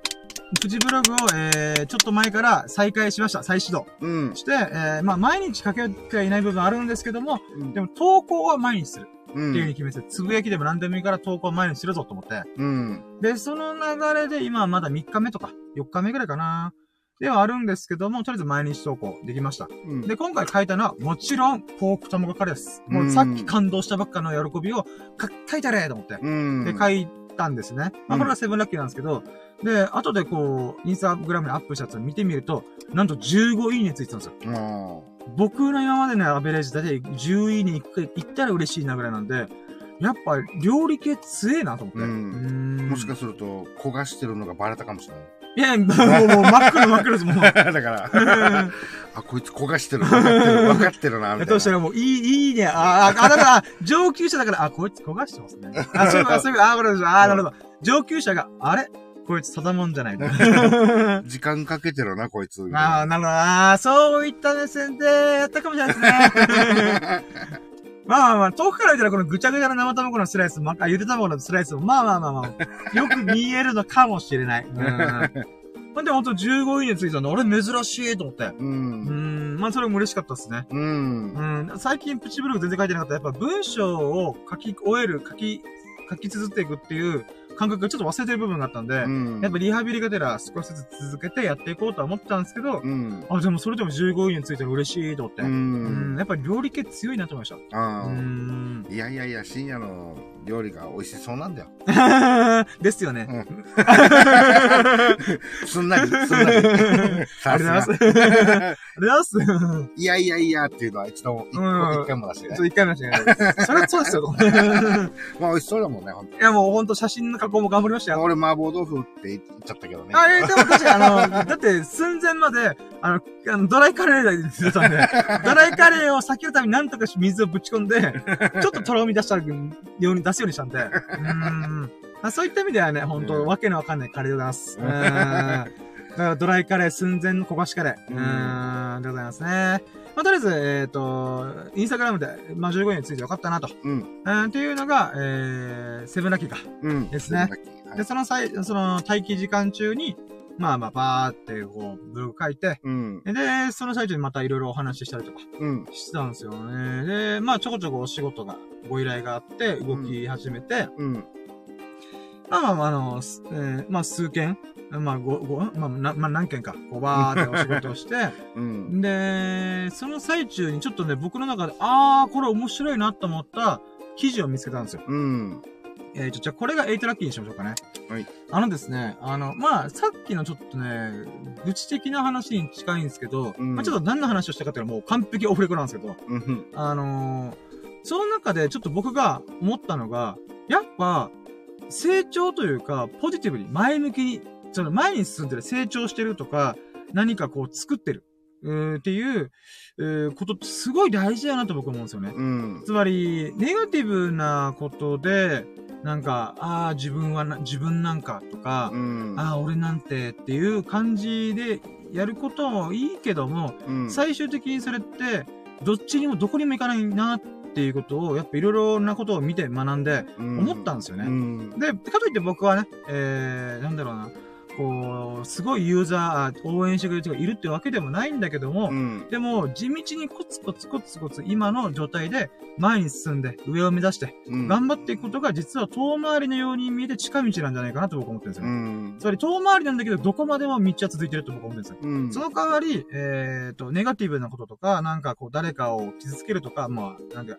なんだろうな、言葉激しくうん。傷つけるとか、もしくは、うーん、まあ自分なんて俺なんて、みたいな。うん。っていうものって、共感する人は多いと思うんですよね。うん。だけど遠くまではいけないはずなんですよね。うん。どっかでどん詰まりが来るんですよ。いつか必ず。どう考えてもそれは巻き起こるんで、そう考えたときに今の僕の道っていうのは、あー、間違いない。このラバホみたいに日々のささやかなラジオ、ささやかな日々のラジオを語るラジオって言って、うん、誰も聞いてないラジオをひたすら全力、全身全霊、全力、全軍、全身、精神、精精一杯うんやってることって、えー、なんだろうな。うーん、すぐになんかこう駆け上がってことはできないけど、でもずーっとどこまでもこの道は続け、続く、続けることができるなと思ったんですよね。で、それを、まあ、秀樹さんといろいろ話したんですよ。うん。その中で、たまたま2チャンネルのまとめ記事見つけて、面白い記事があったんですよ。それが、えー、人間とは、えー、こう、なんだろうな、自分、あ自分のせいで、不幸、自分のせいえーと、自分のせいで、えーす、なんだよ、自分のせいではない不幸を巻き起こしてる人を避けたがる傾向がある。っていう話があったんですね。つまり、うん。自分が例えば何か努力して、な努力してっていうか何か、例えば何もしなかったとか、うん。えー、堕落してたとか、そういう原因、えーがない状態。うん。例えば頑張ってるのに不幸うん。っていう状態の人を人は避けたがるっていう性質があるっていうのを心理学者の人が実験で分かったらしいんですよ。うん。まあ、それは、ちょっと、あの、ソースというか、えー、論文の根拠とか僕は分かんないですもう記事の斜めを、斜め読みというか、うん。なんですけど、まあ、簡単に言うと、不幸を言って、不幸、俺不幸だって言えば言うほど人は離れていくっうんていう話なんですよ。うん。離れていくっていうのはみんながあなたを、こう、距離を取る。っていうことの証明なんですよね。うん。で、他にもちょっといろんな話があったんですけど、わかりやすくのはそこなんですよ。うん。不幸は不幸を呼び寄せるんですよね。う。うんーん。まあ実際この、ね、よく会う友達が、もうそういったね、あの、ネガティブばっかりな、あうんの、もう精神で、もうこっちが励ましても、はい。もう全然こう、ポジティブに、まあ、いいように考えてくれないっていうか、うんまあ、ずっと会うたんびにそれだと、もうなんか、ね、楽しくなくなるし、そうなんですよね。まあ、最悪はもう、あまあ、会う回数減らそうかみたいなね。なんか疎遠になっていくと思うんですよね。なっていくんだよねやっぱりねうんで、これってやっぱり、なんていうんですかね。うーん。まあ、今の話で言えば、秀樹さんの話でなれば、やっぱ、こう、励ましたりとか、うんやってる言葉すらも、受け取ってくれてないってことが、うん、あると思うんですよ。つまり、うん不幸不幸っていうことによって、本当は、その、えー、例えば秀樹さんという友人が話を聞いてくれるに関わらず、うん。えー、もうそこに目がいってないんですうよね。うーん。んなので、自分の幸せに、つまりそんな話を聞いてくれる友人を持ってるだけで本当は幸せなはずなのに、うんその幸せに目がいってないんですよ。うん俺は不幸だ、不幸だ、不幸だと。で、それを言えば言うほど人は離れていく。うん。えーより不幸が不幸を呼んでくるっていうのがあるんですね。うんで、これすごい面白いなと思う。これ逆もしっかりなんですよね。うんつまり、俺は幸せだ。俺はラッキーだ。俺はすごい。俺は素晴らしいとか、うん。えー自信を持ってる人というか、あの、まあ、なんていうんですかね、えーな、実、実際は、たとえ不幸であっても、見た、みんなから見たら、お前、えー親もどっかに、親も亡くなっちまって、天涯孤独の身なのに、うん。なんかすごい幸せそうだな、みたいうん。な。つまり、周りから見たら不幸と思われて見るようなことすらも、その人にとっては別になんともねえ、みたいうん。な。もしかして取り繕って、俺はそれでもハッピーなんだ、ラッキーなんだって、うん言ってるやつのところに人は集まるっていう性質があるらしいんですよ。うん。それはやっぱり、なんていうんですかね。うーん、じ、ああの、あ、まあ、ちょっとこれ細かく言っちゃうとまたわ伝わりづらくなるんで、ちょっとはやっぱはしゃりますけど、うん。とりあえず、そういったことが心理学者の人が言ってたらしいんですよう。ん。なるほどなと。で、これはやっぱすごいわかるんですよね、僕も。ううんん、だって僕はやっぱそれを体現してるところなんで、5ヶ月間、ほぼ毎日ずーっとラッキーを喋り続けるっていう謎のラジオやってるんで、うん。で、その僕がずーっと言ってるのが、ラッキーラジオやってるから俺5ヶ月間ずーっとラッキーなんだよね、みたいなうん。ことをずーっと言ってるじゃん。150日間ずーっとラッキーみたいな。うん。でもやっぱそれは本当にそう思ってるんですよね。まあもしくはアン、ラッキーをずっと言いすぎて、アンラッキーなはずだったのに、それが埋もれてるか、もしくは、うーん、忘れてるか。ううーん。ん、まあもしくは、アンラッキーを圧倒的にこういうラッキーにしてるのか。そまあれ、でも、ラッ、ラッキーで忙しいからね、毎日。あ、もうそうなんですよ。アンラッキーのこと考えてる余裕がないんですよ。そうそううん。で、もやもやしてるなアンラッキーだなと思ったとしても、これに何か気づきとか学びがあるんじゃないか。って言うと、うんこの学びをやるとラッキーだって無理やりねじ曲げるとかね。うんうんうん。そんなことやってたら、ラアンラッキーってまあないんですよね。うーん。また、そういうとこに気づいた俺、すげえ、みたいなね。あら、また気づいちゃったみたいな。もう点がなんかキューンって時ですね。まあ、っていうこともあるので、あ、これ本だと思うと思って。うん。で、これは別になんていうか、スピリチュアル的な話とかそういうことじゃなくて、もっと言うならば、え人間関係っていうのは、社会というものは、自分にメリットを持ってくるやつのところに集まる。うんもしくは自分にメリットがある場に集まるっていう習性があるんですよね。うん簡単に言うと砂場理論って僕は思ってるんですけど、公園の砂場理論。うん。子供たちが、わー楽しい砂のお城作って楽しいって言ってる子が一人でもいたら、何やってるの？ってみんなテクテクテクテク、こう、うん。あの、子供たちが寄ってくると。うんでも一人で黙々となんか、みんなが何やってるのスンって無視してる子だったら、うん。うーん、みたいな。うん。ってなっちゃう場面ってよく想像できるじゃないですか。うんうん。でも本当子供っていうのはピュアだから、自分が楽しいとか、快楽な状態、面白いとか、楽しいっていう、この感情を優先して動いてるんで、うん。楽しそうにしてること、子供の中、を中心に、メリットがどんどん広まっていくんですよね。うん。みんなでそれをシェアしてくる。砂漬け楽しい、砂のお城漬け楽しいねっていう、喜びを、楽しさを、面白さを、みんなで共有するんですよね。うん。そうすることによって、その、なんか何してるのって聞いた子たちが、いすらも面白い遊びだねっていうふうに一緒にすることによって、よりメリットがあるわけじゃないですか。うん。そういったことが、やっぱ、社会を動かしてるんですよ、結局。う。うんーん。って考えたら、やっぱり、その、不幸、俺は不幸だ、不幸だ、不幸だとか、社会と折り合いがつかない、つかない、つかないとか、うん。言えば言うほど、それはつかなくなるんですよね。うんう。ーん。だから、社会と折り合いをつけたいんだったら、社会と折り合いがつかないっって嘆かない。うん。付き合い、あえー社会とつ、えっ、と、一緒に馴染めないとか付き合えないっていうのは、別に僕は構わないと思うんですけど、うん。それを嘆いてしまうのはダメ。うん。なんだったら自分がどこかの社会、社会って言っても、うん絶対自分を受け入れてくれるコミュニティとか、どこかの場所があると思うんで、うん。そこを自分で掴み取りに行く。うん。アクションをしていく。だから、何かを待ってても誰、そな嘆いてる最中は、誰も手を差し伸べたいんだから、うん。自分で動くしかない。もしくは、な、なんていうか、嘆いてる中で、誰か励ましてくれた人の意見を素直に受け入れる、受け取ってあげる。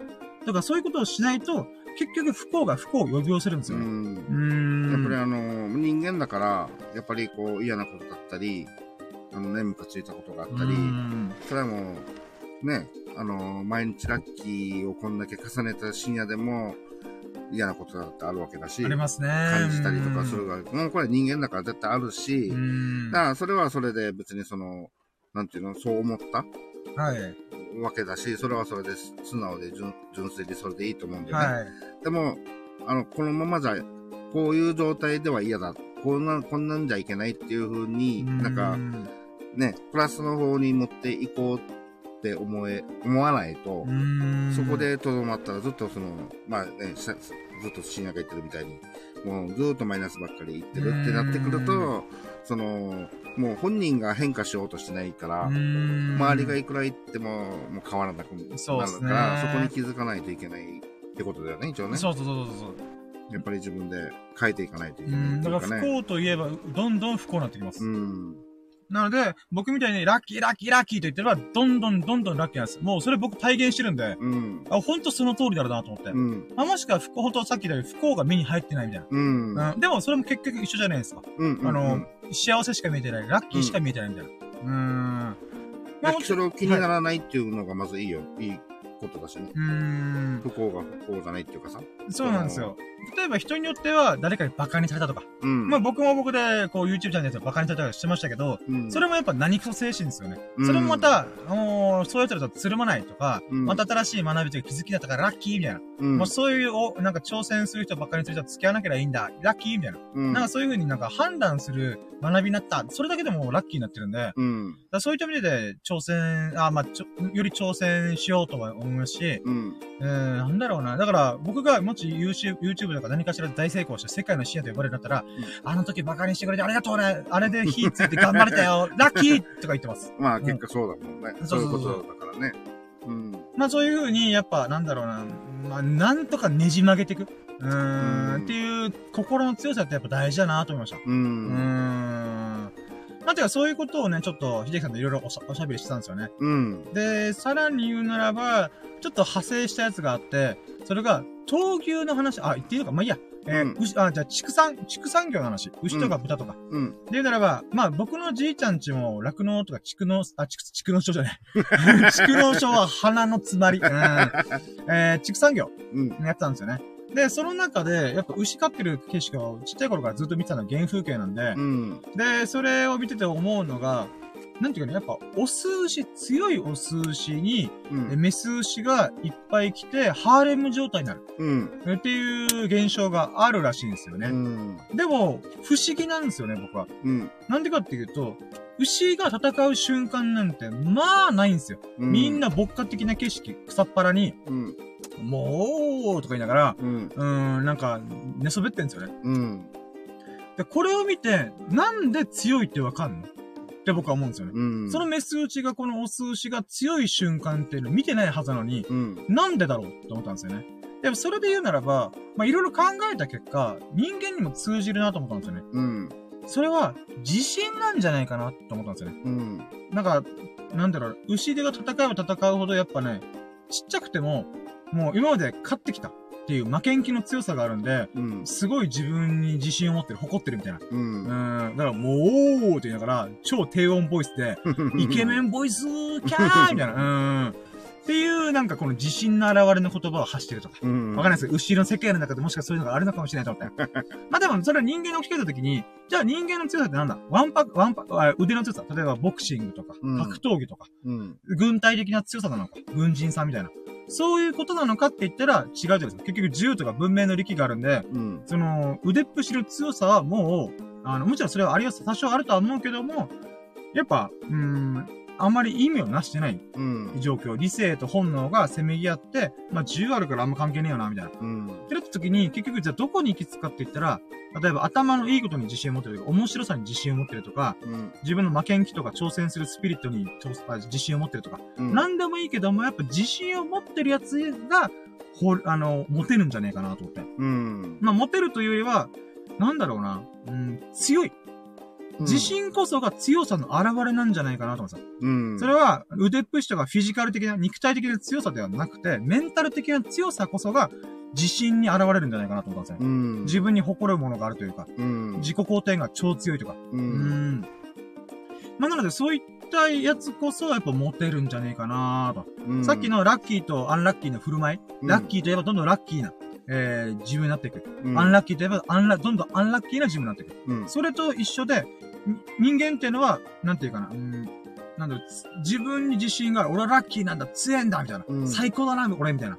うん、って思えば思うほど、やっぱその振る舞いをしてるんで、それを見た人が勘違いしてくれるみたいうん。な。勘違いっていうか、まあ、うん、まあでもそういう感覚はもう結局、ポジティブとネガティブで言ったらもう確実にポジティブ側にいる人そうですね、そうですね、だと思います。の精神だからね。やっぱこう、一生懸命やってるとか、う、はい。これにやってる、これをやることで自分はとっても楽しいとかう、ん。そう生きがいを感じるみたいなのを、その一生懸命輝いてる、うんやってる姿が見てるのがなんか、こう、すごい気持ちいいっていうそうそう、かね。美しい、その、 beautiful っす、そういうチャチャレンジしてる人とか、うん。もちろん自分が一生懸命楽し、あ、なんかワクワクしながら取り組んでることに、うん取り組んでる人っていうのはやっぱ輝いてますからね。うん beautiful です、本当に。うーん。でそれが、その言葉にしなくても、この、見え、見えるんだろうね、その、うやっぱりね。振る舞いで自信持ってんなとか。ううーん。ん。やっぱそれゆえ、だからある意味、すごいシビアだと思うんですよね。うん。それ、それって動物的なものでみんな判断してるって言っても過言ではないんで、うん。直感的なものというか、オスとして、メスとしてみたう。いな。うんん。まあ、なんかどうも、まあちょっと今派生した話しましたけども、うんやっぱ、ラッキーはラッキーを引き寄せる。ううんん。とか、自信はより豊かな人生を広げていく。みたいな。っうん。ていうのはやっぱ本当なんだろうなーっていうのを改めて思いました。ううーん。ん。つまり、牛に全て繋がってるっつって。まあ動物ね。動物ですねんそうそうそう共通してっていうう。ん。結局、この世は弱肉強食なんですよ。うん。あ、今弱肉強食で思い出したんですけど、ルローニケンシって漫画知ってます？あ、ちょ、存在は知ってるあ、じゃあ、けじゃあ、この話やめましょう。ど読んではいない。あ、いやいや、あ、じゃあ、あ、あ、あ言いたいからちょっと派生した話ちょっとさ差し込ませてください。うん。あの、弱肉強食で思い出したんですけど、うんルローニケンシンの永遠のライバルっていうか宿敵のうん獅子王誠というキャラクターがいるんですよ。うん。悪のカリスマみたいな。うんそいつがすげえかっこいいセリフ言うんですよね。うん。所詮この世は弱肉強食。弱き者が食べられ、えーなんか肉として、うん。えー、強き者がそれを食うんだ、みたいな。うん。っていうことを言うんですよ。うん。で、まあ悪のカリスマかっけーみたいな。で、主人公の剣心が、うん。いや、そんなのはダメだみたいな。うん。弱き者もせ精一杯生きてるんだからこそみたいな。うん。で、まあ、吸った問題があるんですよね。うんで、。その中で僕思ったのが、最近よく強く思うのが、いや、言うて結局弱肉強食じゃんと思って。うん、もちろんね、僕、あの、優しい世界であってほしいよ。で優しい世界だと僕は生きれるって思ってるんで、うん。本当に強き者が弱いき者食べるって世界になったら、うんえ。ー僕なんか速攻死んでると思うんですよね。うん。ただ、思うのは、言うて言うてやっぱ強くないと何事も成し遂げられない。うんっていうのをすごい感じるんですよね。何事も成し遂げられる強さを手に入れたやつが優しさを手に入れる。うん。の順番。えっと、優しさから先に手に入れた人は強さを手に入れることができないって僕は思うんですよね。う。うんーん。まあ別にそれは考え方は、あくまで僕の考え方っうん。ていうではあるんですけども、でもそこで思うのは、あの、漫画の悪役が言っていることって、現実世界のことなんじゃないって僕の仮説があるんですよ。うん。どういうことかっていうと、漫画ってフィクションじゃないですか。うんで、主人公たちってフィクションじゃないですか。うん。で、けど人気の漫画っていうのは、主人公たちがちょっと例えば負け、一回負けて修行して、えいやーって言って努力、友情、勝利みたいうん。な。ね、まあそのジャンプの三本柱みたいな感じで、うん。やっていくのが多いじゃないですか。ドラゴンボールしかり、うん。えー、ロワンピースしかり、ナルトしかり、うん。えー、まあ、鬼滅の刃とかもいろんなものもしかりですよ。うん。それで考えたときに、でも、でも、現実世界は悪役が言ってることの方が正しいと僕は思ってるんですよ。うん。つまり、えーみんなの理想、みんなのフィクションを映像化、漫画化してるものが物語、幻想であって、うん。あくまでフィクションじゃないですか。だけど、そのフィクションが倒したい敵がいるっていう、まあ、敵という存在、フリーザーしかり、うん実証誠しかり、もしかしたらジョジョのディオもしかり、うん。あいつらが言ってることの方が、実は世の中の真理なんじゃないかなって僕は思うんですよ。うん。これ分かる？逆転してるんですよ。うんつまり、読み物としてフィクションだと楽しんでるからこそ、ああ、楽しい、完全超かっこいい、みたいな。っうん。ては言ってっけども、現実世界でそんなことがないからこそ、そのフィクションが面白い。うん。と僕は思うんですよ。例えば現実世界でそれが当たり前だ。例えば、もう目の前でガムガムのピストル、カメハメハとか言ってたら、多分漫画読まないと思うんですよ。だって目の前にあんだもんね。うん。で、なんか、こう、俺は海賊王になるとか、う。うんーん、っていうのを、うーん、みんながリアルの世界で見てたら、多分、ワンピースここでヒットしてないじゃん。何当たり前のこと書いてんのみたいな。うん。なんか、コボちゃんみたいな。サザエさん？チーマルコちゃんみたいな。って感じだと思うんですよね。そうだね。うーん。だからこそ、逆に、悪役こそが現実世界の現れなんじゃないかなっていう説を考えたんですよ。確かにディオが言ってることとか、なんか、なんだろうな、鳩の群れ、鳩のように、なんか人間をこう、操作してやるみたいな。所詮人は鳩の群れみたいな。うん。うーん、なんかそれもすごいわかるなぁと思って。なんかあのー、正正義の主人公とか、はいはい。まあ正義のところは、えっと、理想とか、あのそっち系で。はい。こうありたいなっていうまあ人間っていうのかな。はいはい。悪役の方はより動物的って感じが、うーん。やっぱ強き者が強くてとか、い弱い者がもう死んでとかうー、ん。本当に弱肉。教職ですよね。もう、もう、感情をあもう表してるみたいうな。だから、この動物的なのが悪役で、人間的なのが、まあ、理性的なものと、後で、うんこう、文明を築いた後の人間たちが、集団生活を営むために作り出した、う。うんーん、ものだけども、結局、現実世界ってそうじゃん。格差社会がしてばれたりとか、銃社会がどうこうとか、うん戦争がどうこうとか、うーん、結局、猿の延長線上だよなって僕は思っちゃうんですよね。うーん。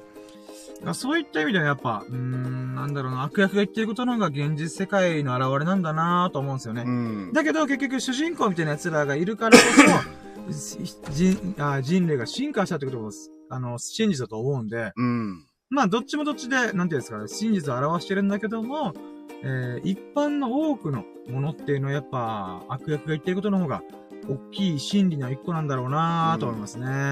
うーん、悲しいかな。うーん そういった意味では僕は、モンキー・ディ・ルフィに、俺は海賊王になるっつって。俺は世界の深夜になる何でやなのかわからんけど。うん俺のワンピースって何なんだろうねとか思いながら。うん俺はドラゴンボール手に入れるっつって。うん。まあまあ、そんな夢物語を私、えー、現実になんとか実現させようとしてます。はい。深夜です。はい。うーん。はい、ということで、続い、これ、これ長かったんですけど、これが8ラッキーでしたよね。はい。えーじゃあ続いて9ラッキー。まあ、そんな話をした上で、えーと、その途中、なんか他にもあった気がするけどな。まあ、こんなもんかなそうですね、会話してしゃぐ巻いて、プチブログ書いて、で、お仕事の手伝いして、うん。うーん。あ一応これ言っとこう。えーと、あーでもまあ、まあ、一回これもラッキーにしとこう。えーとですね。えー、あ、いいのか？うん。いや、ラッキーじゃない。あーラッキーじゃないって失礼が。いや、やっぱやっぱ9ラッキーにしとこう。うん。失礼って言っちゃった。まあいいや。9ラッキーは、えー、スサノオくんとミルクくんから写真を受け取りました。イェイ。ああ、はい。これはですね、あの、ミルクくんの写真撮影で、あ、さスマホで撮影してた、えースポッチャの時に僕がバブルボールに入ってるうん写真うん。が、ふあれ？なんか前、ミルクくんのスマホで撮ったスポッチャの時の写真あったよねあれ送ったっけ？みたいな。で、何の写真だったか忘れたけど、なんか引っかかったなと思って、うん。言ったら、ミルクくんが、え送ったはずよ、全部って言って、うん。で、バランススクーターのやつだけ送ってきたんですよ。ああれ？でも俺なんかバランススクーター持ってるけど、なんか持って、もらってるやつあったよなって言ったら、バブルボールじゃんっつってあ。。うん。で、それを、じゃあ、ブログとか、なんかいろんなものに使うかもしれないからちょうだいっつって、うん。連絡を昨日の夜したんですよ、そういえば。うん。うん。で、えっ、と、スサノオくんには、えー、レトロアーケードゲームの脱衣麻雀でうん盛り上がったっていうラッキーを喋るために、この画像を欲しいっつって。うん。ただ、その麻雀の機械は撮影する僕も忘れてみんなもでき、やってなかったんで、うん。アーケード、レトロアーケードゲームセンターのスサノオくんが撮った写真を送ってくれんみたいな。ということで、それをもらいました。うん。なので、わざわざ忙しいとか送ってくれてありがとうと思って。うん、それが9ラッキーですね。ちょっとかけていいかあ、な。もちろんもちろんです。はい。あ、大丈夫です。うんえエンジンかけて大丈夫ですよ。はい、ということで、えーじゃあ9ラッキーがそうですね。で、うん10ラッキーが、これ何があったっけな10ラッキーが、10ラッキー何があったっけなまあ、代行中に、お仕事中になんかあったって言ったら、もう泥目ぐらいしか。あ、じゃあゾロ目行きましょうか。うん。10ラッキーはゾロ目いっぱい見ました。えー、今回見たのがですね、えー、何ですか、11時11分と、うん。1時11分と、たった今、ラジオ放送中に4時44分うん。を見ました。うんこの3つのゾロ目ね、また今日見れたと。ということで、もう2ヶ月超えの、えー、ゾロ目で、ゾロ目、ゾロ目キャンペーン。うんもうなんかしら毎日ゾロ目を見るっていうね。うん、ありがとうございます、と思って。うん泥目月間まだ続いてる。続いてます。もうゾロ、ゾロ目イヤーになるかもしれません。まあ、これが、まあ、10ラッキーかなと思います。はい。ということで、じゃあその後、もう、お仕事中はないかななんかあった気がするけど、なんか引っかかってんですよね。なんか俺忘れてるぞと。うーん。なんか、あでもないか。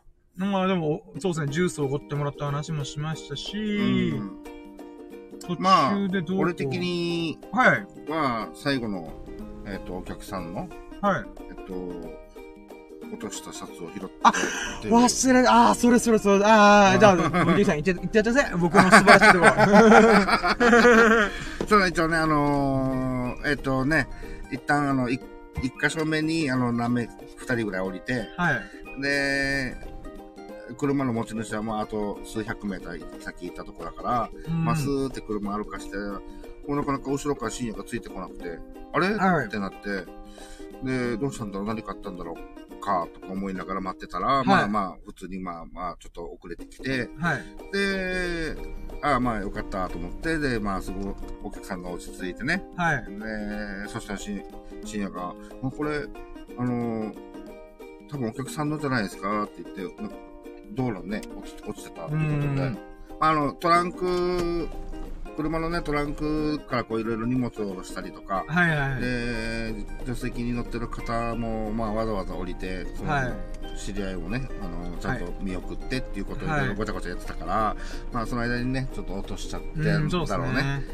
え、ここに置いてあったのになんで落ちてるのって言ってた、言ってたから、真ん中に置い、真ん中に置いてる、車の真ん中に置いてるのになんでお外に落ちるわけっていうふうなことを言ってたけど、まあ一応でも、その方のその出入りね、したんで、やっぱうん何かの表情落としたんでしょうね。まあありがとうって一応お客さんも、あ、お自分の札だっつってね。はい、よかったです。これが誰かの人だったらどうしようと思いましたけど。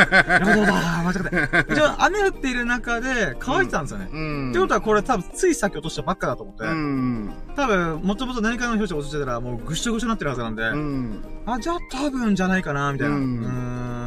まあお客さんもありがとうって喜んで、喜んでた。まあね。うん。いや、もう、我ながら、ファインプレーしましたイェーイ 自分で言うて。まあ正直、ついてこなかった時は、おお、深夜どうした？って。ちょっと、おーって思ってたけど、はい。あ、まあ、あの、あ、そういうことだったんだ、深夜ごめんね。そう、僕携帯見てたわけじゃないんですよ。ちゃんと前の車じっと見てたら、あれ？落ちてると思って。まちゃんと前の車見てたからこそ、あ、落ちてる、やばいやばいみたいな。まあ、しっかり、お仕事をちゃんとしてそうそううんまあまあ、それでお客さんも喜んでくれたから、まあ、これは俺も含めての、まあ、ラッキー。あ、まあそうですね。うんそして最後の最後で、まさか秀樹さんがお客さんの車にちょっと忘れ物するっていう。ああだから僕がこ声かけてしまったから、あ、うん。あれなんですよ。ああ、これ、ああ、上着ですよ、みたいな。うんでこの吸ったもんだかあったせいで逆に、普段の仕事の流れを一回こう、中断させて、うん。やってしまったんで、多分置き忘れたりとかなんかあったんだろうなと思うんで、だからもう忘れて忘れるっていう。うん まあまあ、もう思い出してよかった。あいや、本当によかったです。ああ、うんよかった。お客さんによかったなと思って。まあ、これもなんやかんやで無事ね。まあ、ねそうですね先ほども言ってたけど、まあ、無事仕事も終わったからよかった。いやー、そうですね。あ、じゃあこれが11ラッキーでした。あ、ゾロ目があれでしたっけ ?10 ラッキーで、うん、これが入れ11ラッキーですね。あーもうそういった意味では本当いいお仕事できてよかったですね。うん。うーん。ねえ、よかったよかった、本当に。いやー、ほんと、ナイスファファインプレース。うんこのラッキーを思い出して。僕、なんか忘れ、絶対なんか忘れてるんだけどなーと思ってたら、あ、それ忘れてた。それだったんだね。ちょっと今すっきりしました。あー、そうだったったってね。なんかでっかいやつ忘れてんだよな、俺、と思って。いうんそうです。ああ、もうこれ言ったんで、まあ今日のお仕事はこんなもん感じでしたね。うんこなすったもんだがありながら。そうだね、これが、うんまあ最後の、仕事の最後の出来事だからね。そうですね、そうですね。なので、それが、まあ無事に安全に、えーお客さんの、なんていうか、役に立ちながら、うん。うんえー無事お仕事が終わったっていうのがね、うん本当はラッキーでございました。はい。もう、いや、ありがとうございいや、ます。ことでございます。で、12ラッキーが、うんえっ、と、お仕事が終わって、うん。で、まあ、まあちょうど、この、最後のお客さんの流れで、うん。まあ、スーッと帰れると。うん。で、その流れで、なんかね、あの、まあ、ラッキーラジやろっか、みたいな。うん。あ、まあ、僕やりたいっす、って言ったら、じゃあ、あじゃあいいよ、みたいな。うん。っていうことをやって、じゃあどこで撮ろうかなちょっと場所、いつもの場所、と今の場所から遠いんだよなうんん、みたいな。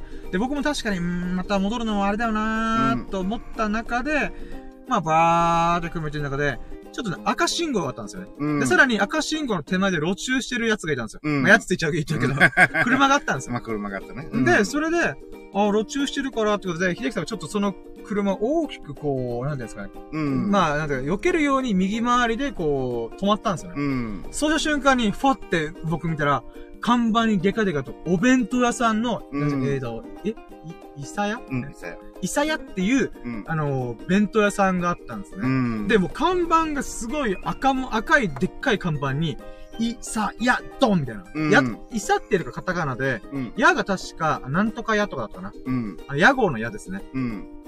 で、あとは惣菜、オードブル、なんちゃらかんちゃらみたいな。うん。で、あったんですね。で、うんもう僕、この印象的な、もう看板ドーンみたいな。うんでっかい看板ドーンみたいなので、めっちゃ気になったんですよ。前からお仕事のお撮影の時に、通ってる時に、毎回、ああ、ここなんか気になるな、気になるなと思って、うん。で、しかも自分では場所すら分かってないんですよ。うん。なので、本当秀樹さんと一緒に動いてる時でしか僕はこの子に来れないんですよ。うん。なので、えー、あ、イサヤだと思って。で、急に叫んで、イサヤあきません？みたいな。ということで、えー、チュエルラッキーが、えーイサヤという惣菜屋さん、うん。弁当屋さんに立ち寄って、うんえー美味しいご飯、惣菜を、えーいただきました。はい。イェイ。これ24時間やってるところだからね。そうなんです。あ、じゃあ、正確に言うと、あ、ごめん、もう、もっと言いましょうか。うん。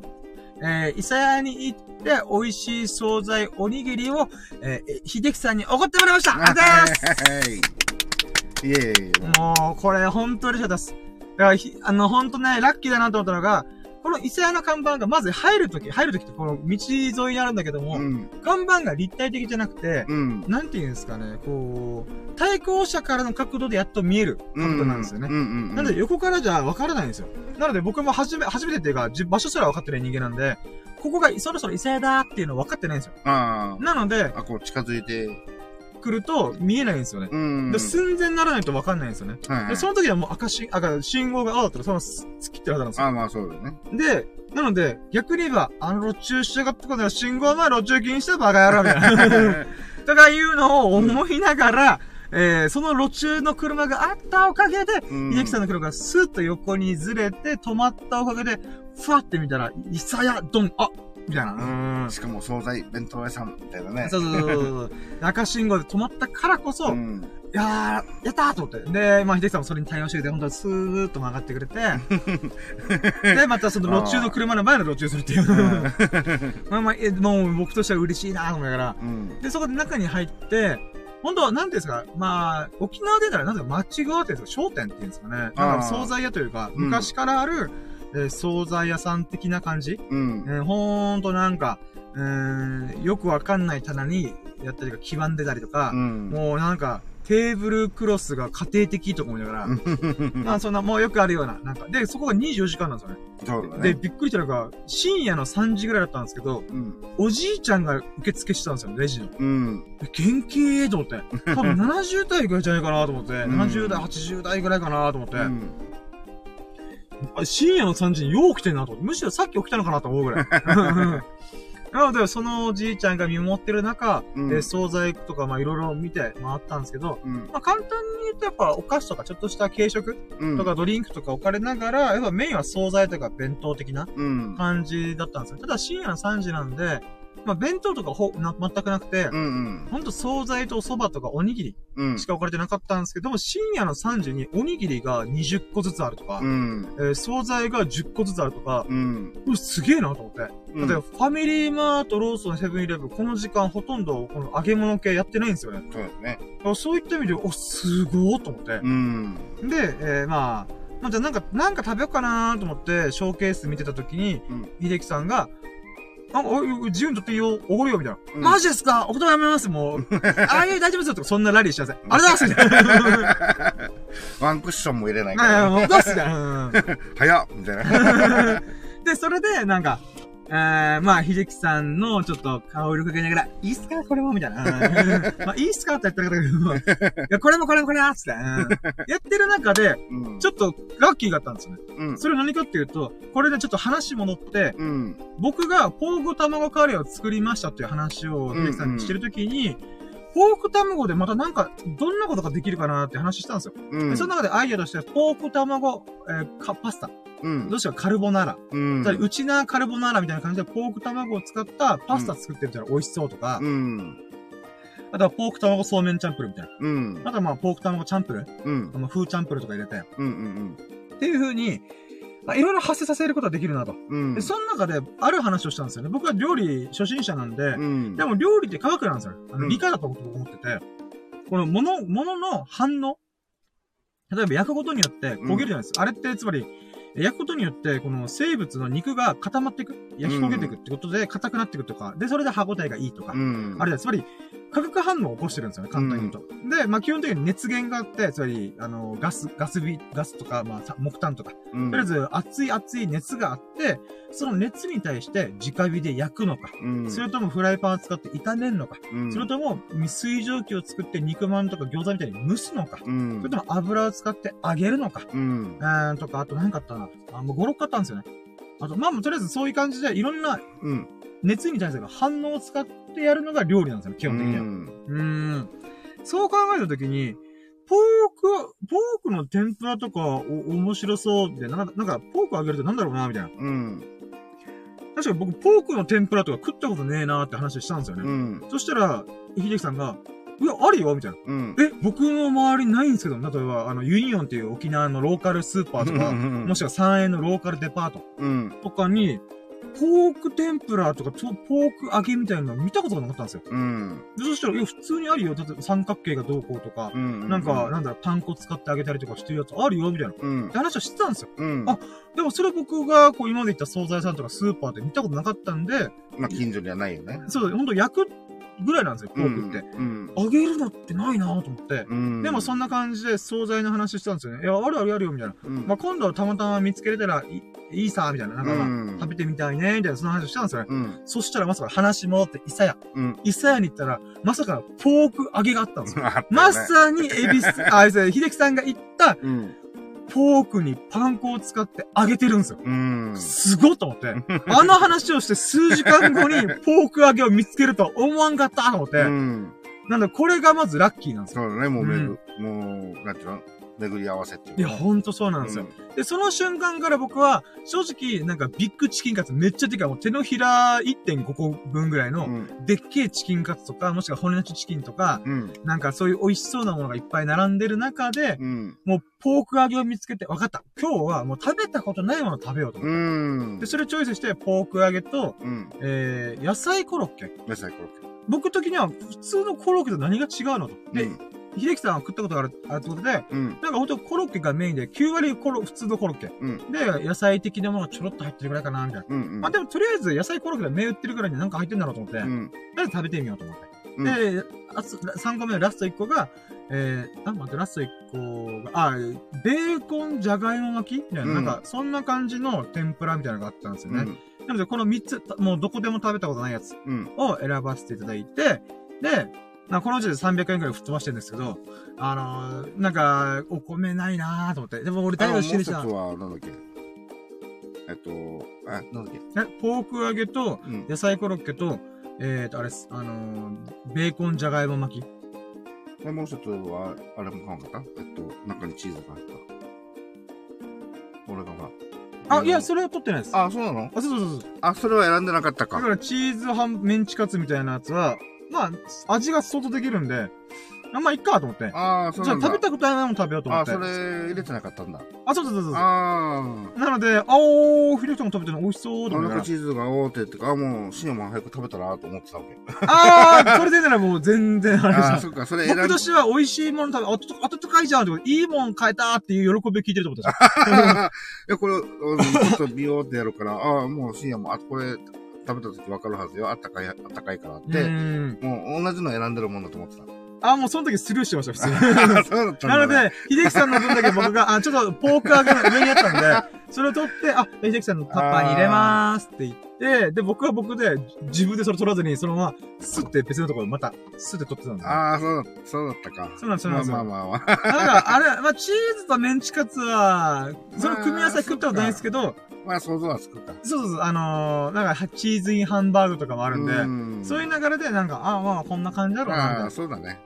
ってことで、まあでも今度行ったらそんなに美味しかったって言うんで、まあ次引く機会があったら、うん。ぜひちょっと食べてみたいなと思いました。はいはい。で、まあ、その中で、あ、惣菜を僕が買い揃えて、うん。で、秀樹さん、秀樹さんで食べたいものを選んで、うん。で、秀樹さんが、じゃあ、鮭おにぎり取るわ、つって。うん。で、僕も僕で、うわー、でもなー、ポーク卵カレー食べて、さらにこの惣菜でがっつり食べちゃうと太っちゃうよなー。炭水、あの、揚げ物だったらまずギリセーフなんで、炭水化物取っちゃうと、ダメだなー。と思ったけど、食べたと食べようと思って。なんでかっていうと、鮭おにぎり、味噌おにぎり、しそおにぎりだったんですよ。うん。いや、これじゃあ俺食べないのとって。つまり、味噌も鮭もコンビニにあるし、うん。しそに関しては僕食べれないんですよ。うんうんもしこの3つしかなかったらもういいやって思ってたと思うんですうん。けど、うん。奥行ってみたら、ジューシーおにぎりが置かれてたんですよ。ねジューシーおにぎりのナフ、えっと、見つけちゃったね。バーコードみたいな、そうそうそう。これ表示札みたいなのが、あれ書かれてて、うん。あれ？これ、イサヤオリジナルジューシーじゃんと思って、いオリジナルっていう言葉でもうすごい僕、今、今の僕はすごい弱いんで、うん。さん、これもういいっすか？って。あ、いいよ、つってね。そうそうそう、あざーすと思って。うーん、なんで、思ってた時ありました。うん。もうだから普通に500円分ぐらいおってもらいました。ありがとうございます、本当に。ええ、まで、それを、えーと、まあじゃあ、い早速食べてみようってことで、あ。うん。えー、なんで、まあ、ちょっと空いてるところに車止めてもらって、うん。えー食べて、まあめっちゃ美味しかったんですよ、普通に。うん。ほんとね。野菜コロッケはまあ普通のコロッケっちゃコロッケで、まあまあこんなもんか、じゃあ次は買わねえなと思ったから、うん。だけど、それの、もうひ、残りの二つの、えー僕が食べたのは、じゃがいも、ベーコン巻きみたいなうん。やつも、普通にうめえとか、うんポーク揚げもうめえ。あと、うんジューシーがうまかったんですよね。ジューシーがなんかとびっきりもう100点満点120点超えるとか、うんそういうことじゃないんですけど、うん。なんか80点ぐらいの、うん。なんていうんですかね、すごいうまいってわけじゃないんですけど、もう一回食べたいっていうよりは、なんか懐かしい味うん。なんか具沢山なんですよ。なんかちっちゃい、この、なんかいろんな具材がちゃんと入ってて、うん。なんか多分そこから出汁というか、味、なんか、いい感じの味がバランスよく染み込んでるっぽかったんですよね。うん。まあ、大体、あのー、なんていうの、まあ、ジューシーっていうね、沖縄のね、あのー、炊き、炊き込みご飯。はいはいはい。沖沖縄版のね。はい。で、それってあのー各家で、まあ、お母さんとか、おばあちゃんとかが作るのって、まあ、まず間違いないよね。まあまあまあままあ、あ。まずま、まず間違いなく美味しくてう、んで、なんだけど、その、弁当屋さんとか、はあスーパーとかで、まあ、ジューシーって、こう、炊き込みご飯ってい。はい。売ってた場合、やっぱり、あの、いつも食べてる美味しいジューシーと比較すると、ああ、うんまあまあこんなもんだろうなって、物足りなさをずっと感じるんだよね。そうね、具材がまず少ない。多分、人参とひじきとか、ちょっと、あとそこら辺何かしら入ってるぐらい、3、4種類しか入ってないやつなんですよ。あとなんか、そのもののしっかりした味っていうものが、まあまあ、いろんな人が食べるからなのか、わざと薄めに作ってやるのか、こう、俺にも、まあ、まあ、物足りなさをいつも感じるんだよね。ねでそれが、あの、あ、このぐらいの味で売ってるんだったらいいよねっていう感じうでね。ん。本当に美味しい。本当食べたことあるからさ。いやうまいっすよね、あれ、マジで。うん。もうほんといろんな具材が入ってて。で、僕ちょっと時々まずいジューシーにぶち当たる時があって、あつまり、もうこう、あの、家の味が強すぎて、うん。家っていうか多分その弁当屋さんの味が強すぎて、ちょっときついな、みたいなうん。時があるんですけど、この、イサヤのやつは普通にうめえと思って。うん。もちろん素朴な感じというか、なんか懐かしい味だな、みたいな。なんか、例えば、なんだ、これで大バズりするとか多分ないと思うけども、うんうんなんか、なんか、しょっちゅう食いに行くっていうよりは、時々食べたくなるな、みたいな。期待を裏切らない。いや、そうそうそう、安定した味だなと思って。う。うんーん。同じように次行った時に、あの、8個前のおにぎりよりは、やっぱジューシー買う。あ、もちろんそれはそうっすね、もう。それぐらい普通にうまかったっす。うん。なので、ほんと、いい場所を、まあ、もともと、なんだけど、秀樹さんがしてた場所だらしくて、うん。まあまあ、そこから僕がちょっと急に、いいっすかっていうことでうん入って、で、おごっていただいて。うん。なので、まあ、ほんと、ありがとうございましたって感じですね。う。うーん。なので、ほんと、いい出会いがあったなと思って。うん。あうん。で、あと、看板も僕好みなんですよね。あ、言ってたね。なんていうか、看板が僕好みで、弁当屋さんだったらこれぐらいパンチがあっていいよなとか、うん。あー思ってる中で、あと、面白いのは、僕、まあ、元デザイナーなんで、もうデザイナー業からもう足洗ってますけど、うん。えーまあ、足を洗ってるとヤクザ的な感じですけど、まあ、ある意味ヤクザ的な感じだった。うん、デザイナー業界。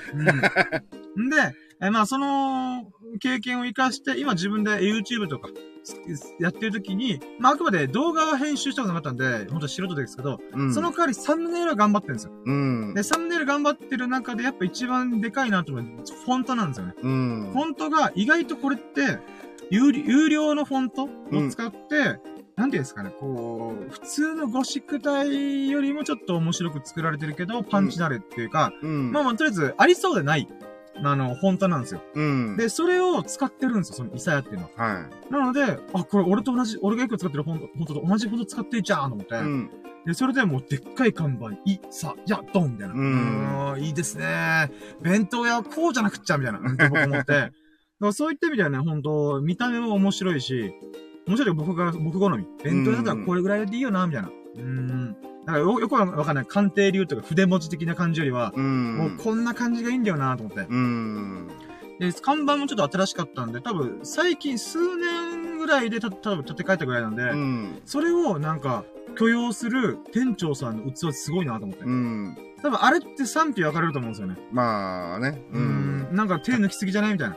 とか言われると思うんですけど、いや、そうじゃねえんだよなと思って。うん僕としては、あの看板だからこそ、あ、イサヤだ、行ってみようみたいな。っうんていう風に前から気になってたんですよね。うんだ。から看板の効果絶大なんですよ。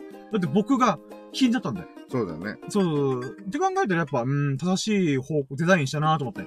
うん。まあ、あれがなかったら今回言ってないです、僕行絶対。ってないかもしれないからうね。ん。で秀樹さんに口頭でなんか行こうぜって言われた限りは、うん絶対行ってなかったさ、あっちは。う。うんん。なので、もう看板の勝利です。だからデザイナーマジですごいなと思いました、あれは。うん。正解です。弁当屋に高尚なかっこいいデザイン求めてないです。わかりやすさ、インパクト、それしか求めてないんで、うん。ら本当そういった意味でも、食べてみた味わいとか、うん。あの、外の感じとか、興味を持たせてくれる感じとかも、うん。やっぱすごいいいお店だなと思いました。ううんん。まあ、これが、えっ、と、今何個目 ?12 ラッキーでしたっけ12あ、出るわけですね。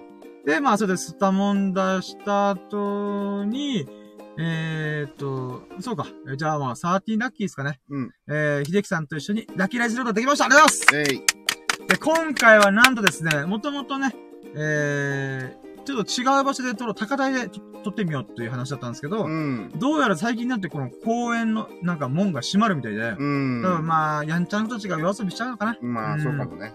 そういう意味で、この治安維持というか治安管理のために、公園とか封鎖されてたので、まあそこで、まあ断念したんだけども、まあ、せっかくここまで来たんだったら、えー、茶山町で、えー、ラキーラ撮ってみようと。うん。うん。ということで、いつもと違う場所で収録しながらも、えー、秀樹さんが、えー、約10日ぶりぐらいかな、うん。にゲスト降臨してくれました。本当に本当にありがとうございます、ね あ、これが13ラッキーですよね。はい。あ、ありがとうございます。で、まあ、例によってね、結局1時間40分ぐらい喋っております。まあ、まああと20分弱で閉まっちゃう。おお、そうそうそうそう、やばいやばいやばいやばいやばいそうそうそうそうだ。そう、ここがね、えー、駐車場がまさかの6時に閉まるっていう限定で、6時だったら余裕しようと思って4時半ぐらいで、えー、なんかキットチェックして、僕があーたこーでやって、とかやったら、あーみたいな、もう。いや、今さすがです。よく気づきました。はい、ということで、えー、じゃあ今回はもうこれ13ラッキーで、えーうんラッキーラジ、えー、本当にヒさんが来てくれてありがとうございます。ということで。はい。これがラッキーですね。うんはい、ということで今回の今日のラッ,、えー、ラッキーカウントは13個、13ラッキーでした。イェイイェーイ。ちなみに、あれですか、秀樹さん側からなんかこれあったよねとかあります？いや、もう、まあまあ、合間で僕気づいてくれましたし、そうだね。もう、もう、俺の頭の中空っぽだよ。あ今日の大半を一緒に過ごしてますしね。まあね、ううんん。もう全部深夜が絞り出してくれたんで。ありがとうございます。うんで、じゃあ続いて、えー、今日の、あ、2ステップ今日の最優秀ラッキーイェイえい。はい。えー、じゃあそれで言うんでしたらね、えー今日の最優秀ラッキーはもう決まっております。うん。今日の最優秀ラッキーは、ダルルルルルン初めてのポーク卵カレーを作ってみたことイェイねもう正直ね、イサヤの話もすごい良かったんですけども、ごめんなさい、やっぱ人生初のちゃんとした料理、えー、っていうものがね、ちょっとあまりにもパンチが強すぎて。うん。これがなければ、多分、秀樹さんのイサヤに行ったってことも普通に入って、うん。あの、なんか、最終ラッキーが2、3個パラパラあるみたいな。うん。だんだんですけど、でも今回ちょっとこれがぶっちぎりすぎたなと思って。う。うんーん。いや、もう、そうだよ。自分で一から作ったものですよ。ねまあそうなんですよね。うんなので、いやー、どうしようかなまあ、あ、何？ちょっと待って、今、ちょっと、今、振り返ってます。えっと、ポークとの、あ、わかりました。じゃあ、二つ目のラッキー、イサヤで、えー、イサイサヤというおべ、惣菜屋さんで秀樹さんに、えー、いろいろおごってもらいながら、えー、おごってもらったことを、ゲ ーいや、これまあでも2個にしようと思って。でも、これの恩返しは、まあ、あの、キャンプの時に、あの、深夜のカレーをああ、まあまあ、あ、そうあそうですね。あ、じゃあ、はい。もうぜひ堪能してもらえるようにら。。まあ、食中毒ならないかで心配ですけど。大丈夫、大丈はい。な、なんで今、ちょっと一切の話したかっていうと、これ、あの、ウィークリーラッキーで語りたいなと思って。夫。うん。あの、写真も撮ったんで、ああ。なんかせっかくだったら、ちょっと、最近ライブ配信で、うん。あの、画像も載っけながら喋るってことをちょっとチャレンジしてるんですよ。うん。ちょっとレイアウトが汚いんで、うーん、まあちょっとしょうがないなと思ってるんですけど、うんうん。まあでもそういうチャレンジをしながら、うん、まあちょっと新しい取り組みしてみたいなとうん。思ったので、まあまあちょっとこ、あー、そうだな、イサヤなの看板の写真撮ったんで、うん。確かにこれ見ながら喋ったら、あー、確かにパンチあんね、みたいな。うん。っていう話もできるなーと思ったんで、ちょっと、あの、食い込ませていただきました。はいはい。ノミネートしたわけだね。まあ、ノミネネートも選びました。うんまあ、ウィークリーラッキーの紹介の時にちょっと説明したいなとうん。思ったんで。まあ、なんと今回、こうじゃあこの2個の、2個が最優秀ラッキーでございます。イェイえい。はい、続いて、えー続いてですね、えー、3ステップ明日のラッキーカムトゥルーイェイ。はい、ということで、明日はですね、特に予定が決まってはいないんですけど、うん。えー、まず1個目あるとしたら、えー、秀樹さんと魅力くんと遊ぶ。うん。うん。っていうのがあるんですけど、まあ、でも僕も僕ね、ちょっとやることが多少ありはするんですよ。時間が決まってるわけじゃないんですけど、うん。例えば、キャンプの日程とか持ち物のチェックとかのリストアップしようと思って。今でもやっぱ今日、あの、話した時に、うん。まあ、えー、秀樹さんにこのキャンプの時のた、えーな内容というか、イメージこんな感じっすよ、みたいな。うん。段取りこんな感じっす、みたいな話はできたんで、うんよかったんですけど、やっぱ、三つ目切れてないところがあるんで、例えば、細かい道具どうする問題。うん。そこら辺もちゃんと割り振りしようと思って、割り振りとか、まあ、どうするもん、どうするのかとか。なので、そこら辺をね、ちょっと、いろいろやろうと思ってる中で、うんまだまとまってないんで、明日中にわーってやって、みんなのラインにぶち込んでいこうかなと思って。う。うんん、パッパッパッパッと送っていこうかなと思って。うん。まあ、それも含めてちょっと明日でやらないとさすがにきついかうなん。と。で、これで、う雨降ったら最悪っすけどね。うんまあでもあの、明日、こう、なんていうのキャンプのために、あのね、深夜を考える中、はい。うん俺とミルク君が、まあごめんね、遊びに行くかもしれないけど。あ、いやいやいや、それ構わないですよ。僕後から顔出し、顔出しに行くんで。うん。もう、まあ深深夜任せにななってるけど。あ、いやいやいや、あ しょうがないですよ。もう、雨の日っていうので、僕の苦労がとろに終わる可能性も全然あるんで。うん。まあでもや、やりたいんで、僕、雨の、雨の日もね、警報がなければ、うん。やろうって思ってるぐらいなんで、うん。まあ、雨の日キャンプ、初めてが雨の日キャンプってやべえよなと思って。うん。まあまそれもそれで、あ、たね記憶には残るだろうなとう思って。ん。まあまあ、ということで、まあちょっとそこら辺の準備をしたいなと思うのが一個と、うん。あとは、まあ、エビス、あ、秀樹、いや、いやもうエビ、エビス様がメインで出てきちゃう。えー、秀樹さんと、えー、ミルクくんと、まあ、ちょっと遊べたらなと思って。うん。僕としては麻雀できたらなぐらいなんですけど。ああ、はいはい。なので、ダースとビリヤードもやりたいって言ったんで、まあうん全然それは、あのまあ後でかざすことになると思うんで。うん。あとはライブ配信ちょっとやってみたいけど余裕があればって感じですかね。うん。まあこの3つぐらいですかね。うん。もう、またキャンプのちょっと細かいところを煮詰める。はい。カレーのごとく煮詰めます。うまいこと言った だけど、焦がしちゃうかもみたいな。みんな胸焼けしちゃうかも。はい、ということで、えー、じゃあ、今回のもう、あと、18分で出ないといけないので、うんちょっ。と終わりまし、終わりましょうかね。はいということで、今回が、えーシャープ159ということで、159ってことなんですけど、うんじゃあ、50、159の、えー、振り返りをしていこうと思います。まずは、今日のラッキーカウントはですね、13個、つまり13ラッキーありました、イェイえい。はい。で、2ステップの今日の最優秀ラッキーが2個ありました。1個目が人生初のポーク卵カレーを作ってすげえうまかったことが1個目です。。うん。で、2個目が、えー、イサヤというちょっと前前が気になってた、あの、惣菜屋さんうん、に、えー、秀樹さんと一緒に行って、惣菜おにぎりおごってもらって食べたらめっちゃ美味しかったこと。うん、もう今日は料理で。いやー、もう、ご飯で。まあちなみに。にそのお店はもう30年以上は確実に営業してる。ああ、そうっすよね。うんすだから、なんか運営ちゃんとし経営しっかりしてってことなんですよね。うんだ。から手堅い経営しながら惣菜屋さんで、ちゃんと30年、うん保つことができるって、結構すごいことだと思うんうですよね。うーん。ん。なので本当いいお店に出会えたなって、ただ場所が自分では行けないっていう。ま あちょっと遠いしね。ま あまあまあ、うんそうですね。なので本当良かったです。なのでこれが2、2, 2個の最優秀だけでございますね。で、3つ、えー、3ステップ目。3ステップ目の明日のラッキーカウントルールが、一応これも3つありますね。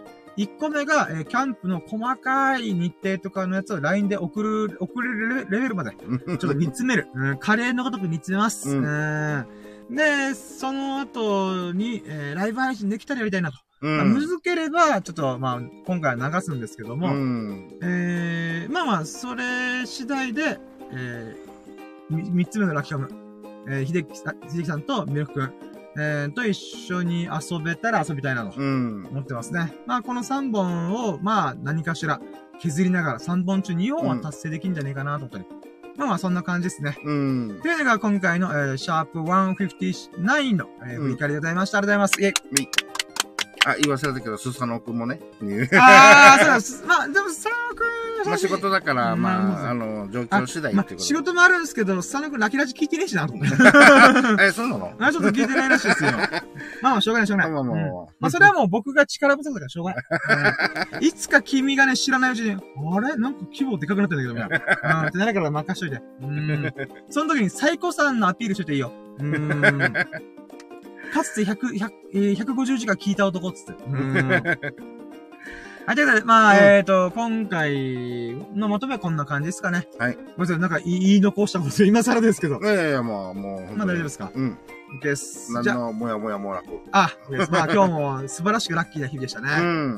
っしゃ。ということで、えーじゃあ今回1時間55分かけておしゃべりしました。どこが1時間で終わるんだよって話ですけど、まあでもそれだけね、結局ラッキーがいっぱいだったし、か喋ったことがいっぱいあったとだ。だからさっきまで僕はね、いや今日ラッキーラジだから喋ることないんすよねーって言ったけど、ねなんだかんだでこんな喋ったんだと思って。ね、うん10、10もないかもとか言ってたかそう、らね。まあ、確かに13個くらいで、まあまあまあまあ、みたいな感じですけど。まあでも、中身がぎっしり詰まってたんで。う。うんん。まあまあ、よかったですね。うん。ということで、その1時間55分にわたってお付き合いいただいて、本当に、あ、まあ、まず、秀樹さんありがとうございます。はい。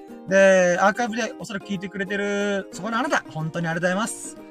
で、えー面白いな、いいなと思ってくれましたら、ハートマーク、コメント、フォローなんてとよろしくお願いします。そして僕は YouTube 今頑張っておりますんで、ぜひともね、興味があれば、プロフィール欄からリンクで飛んでもらって、で、見てもらってね、面白いな、いいなと思ってくれましたら、高評価、コメント、チャンネル登録、何卒よろしくお願いします。どうかどうか、僕が、僕が成り上がるためにはこれが必要なんです。どうかよろしくお願いします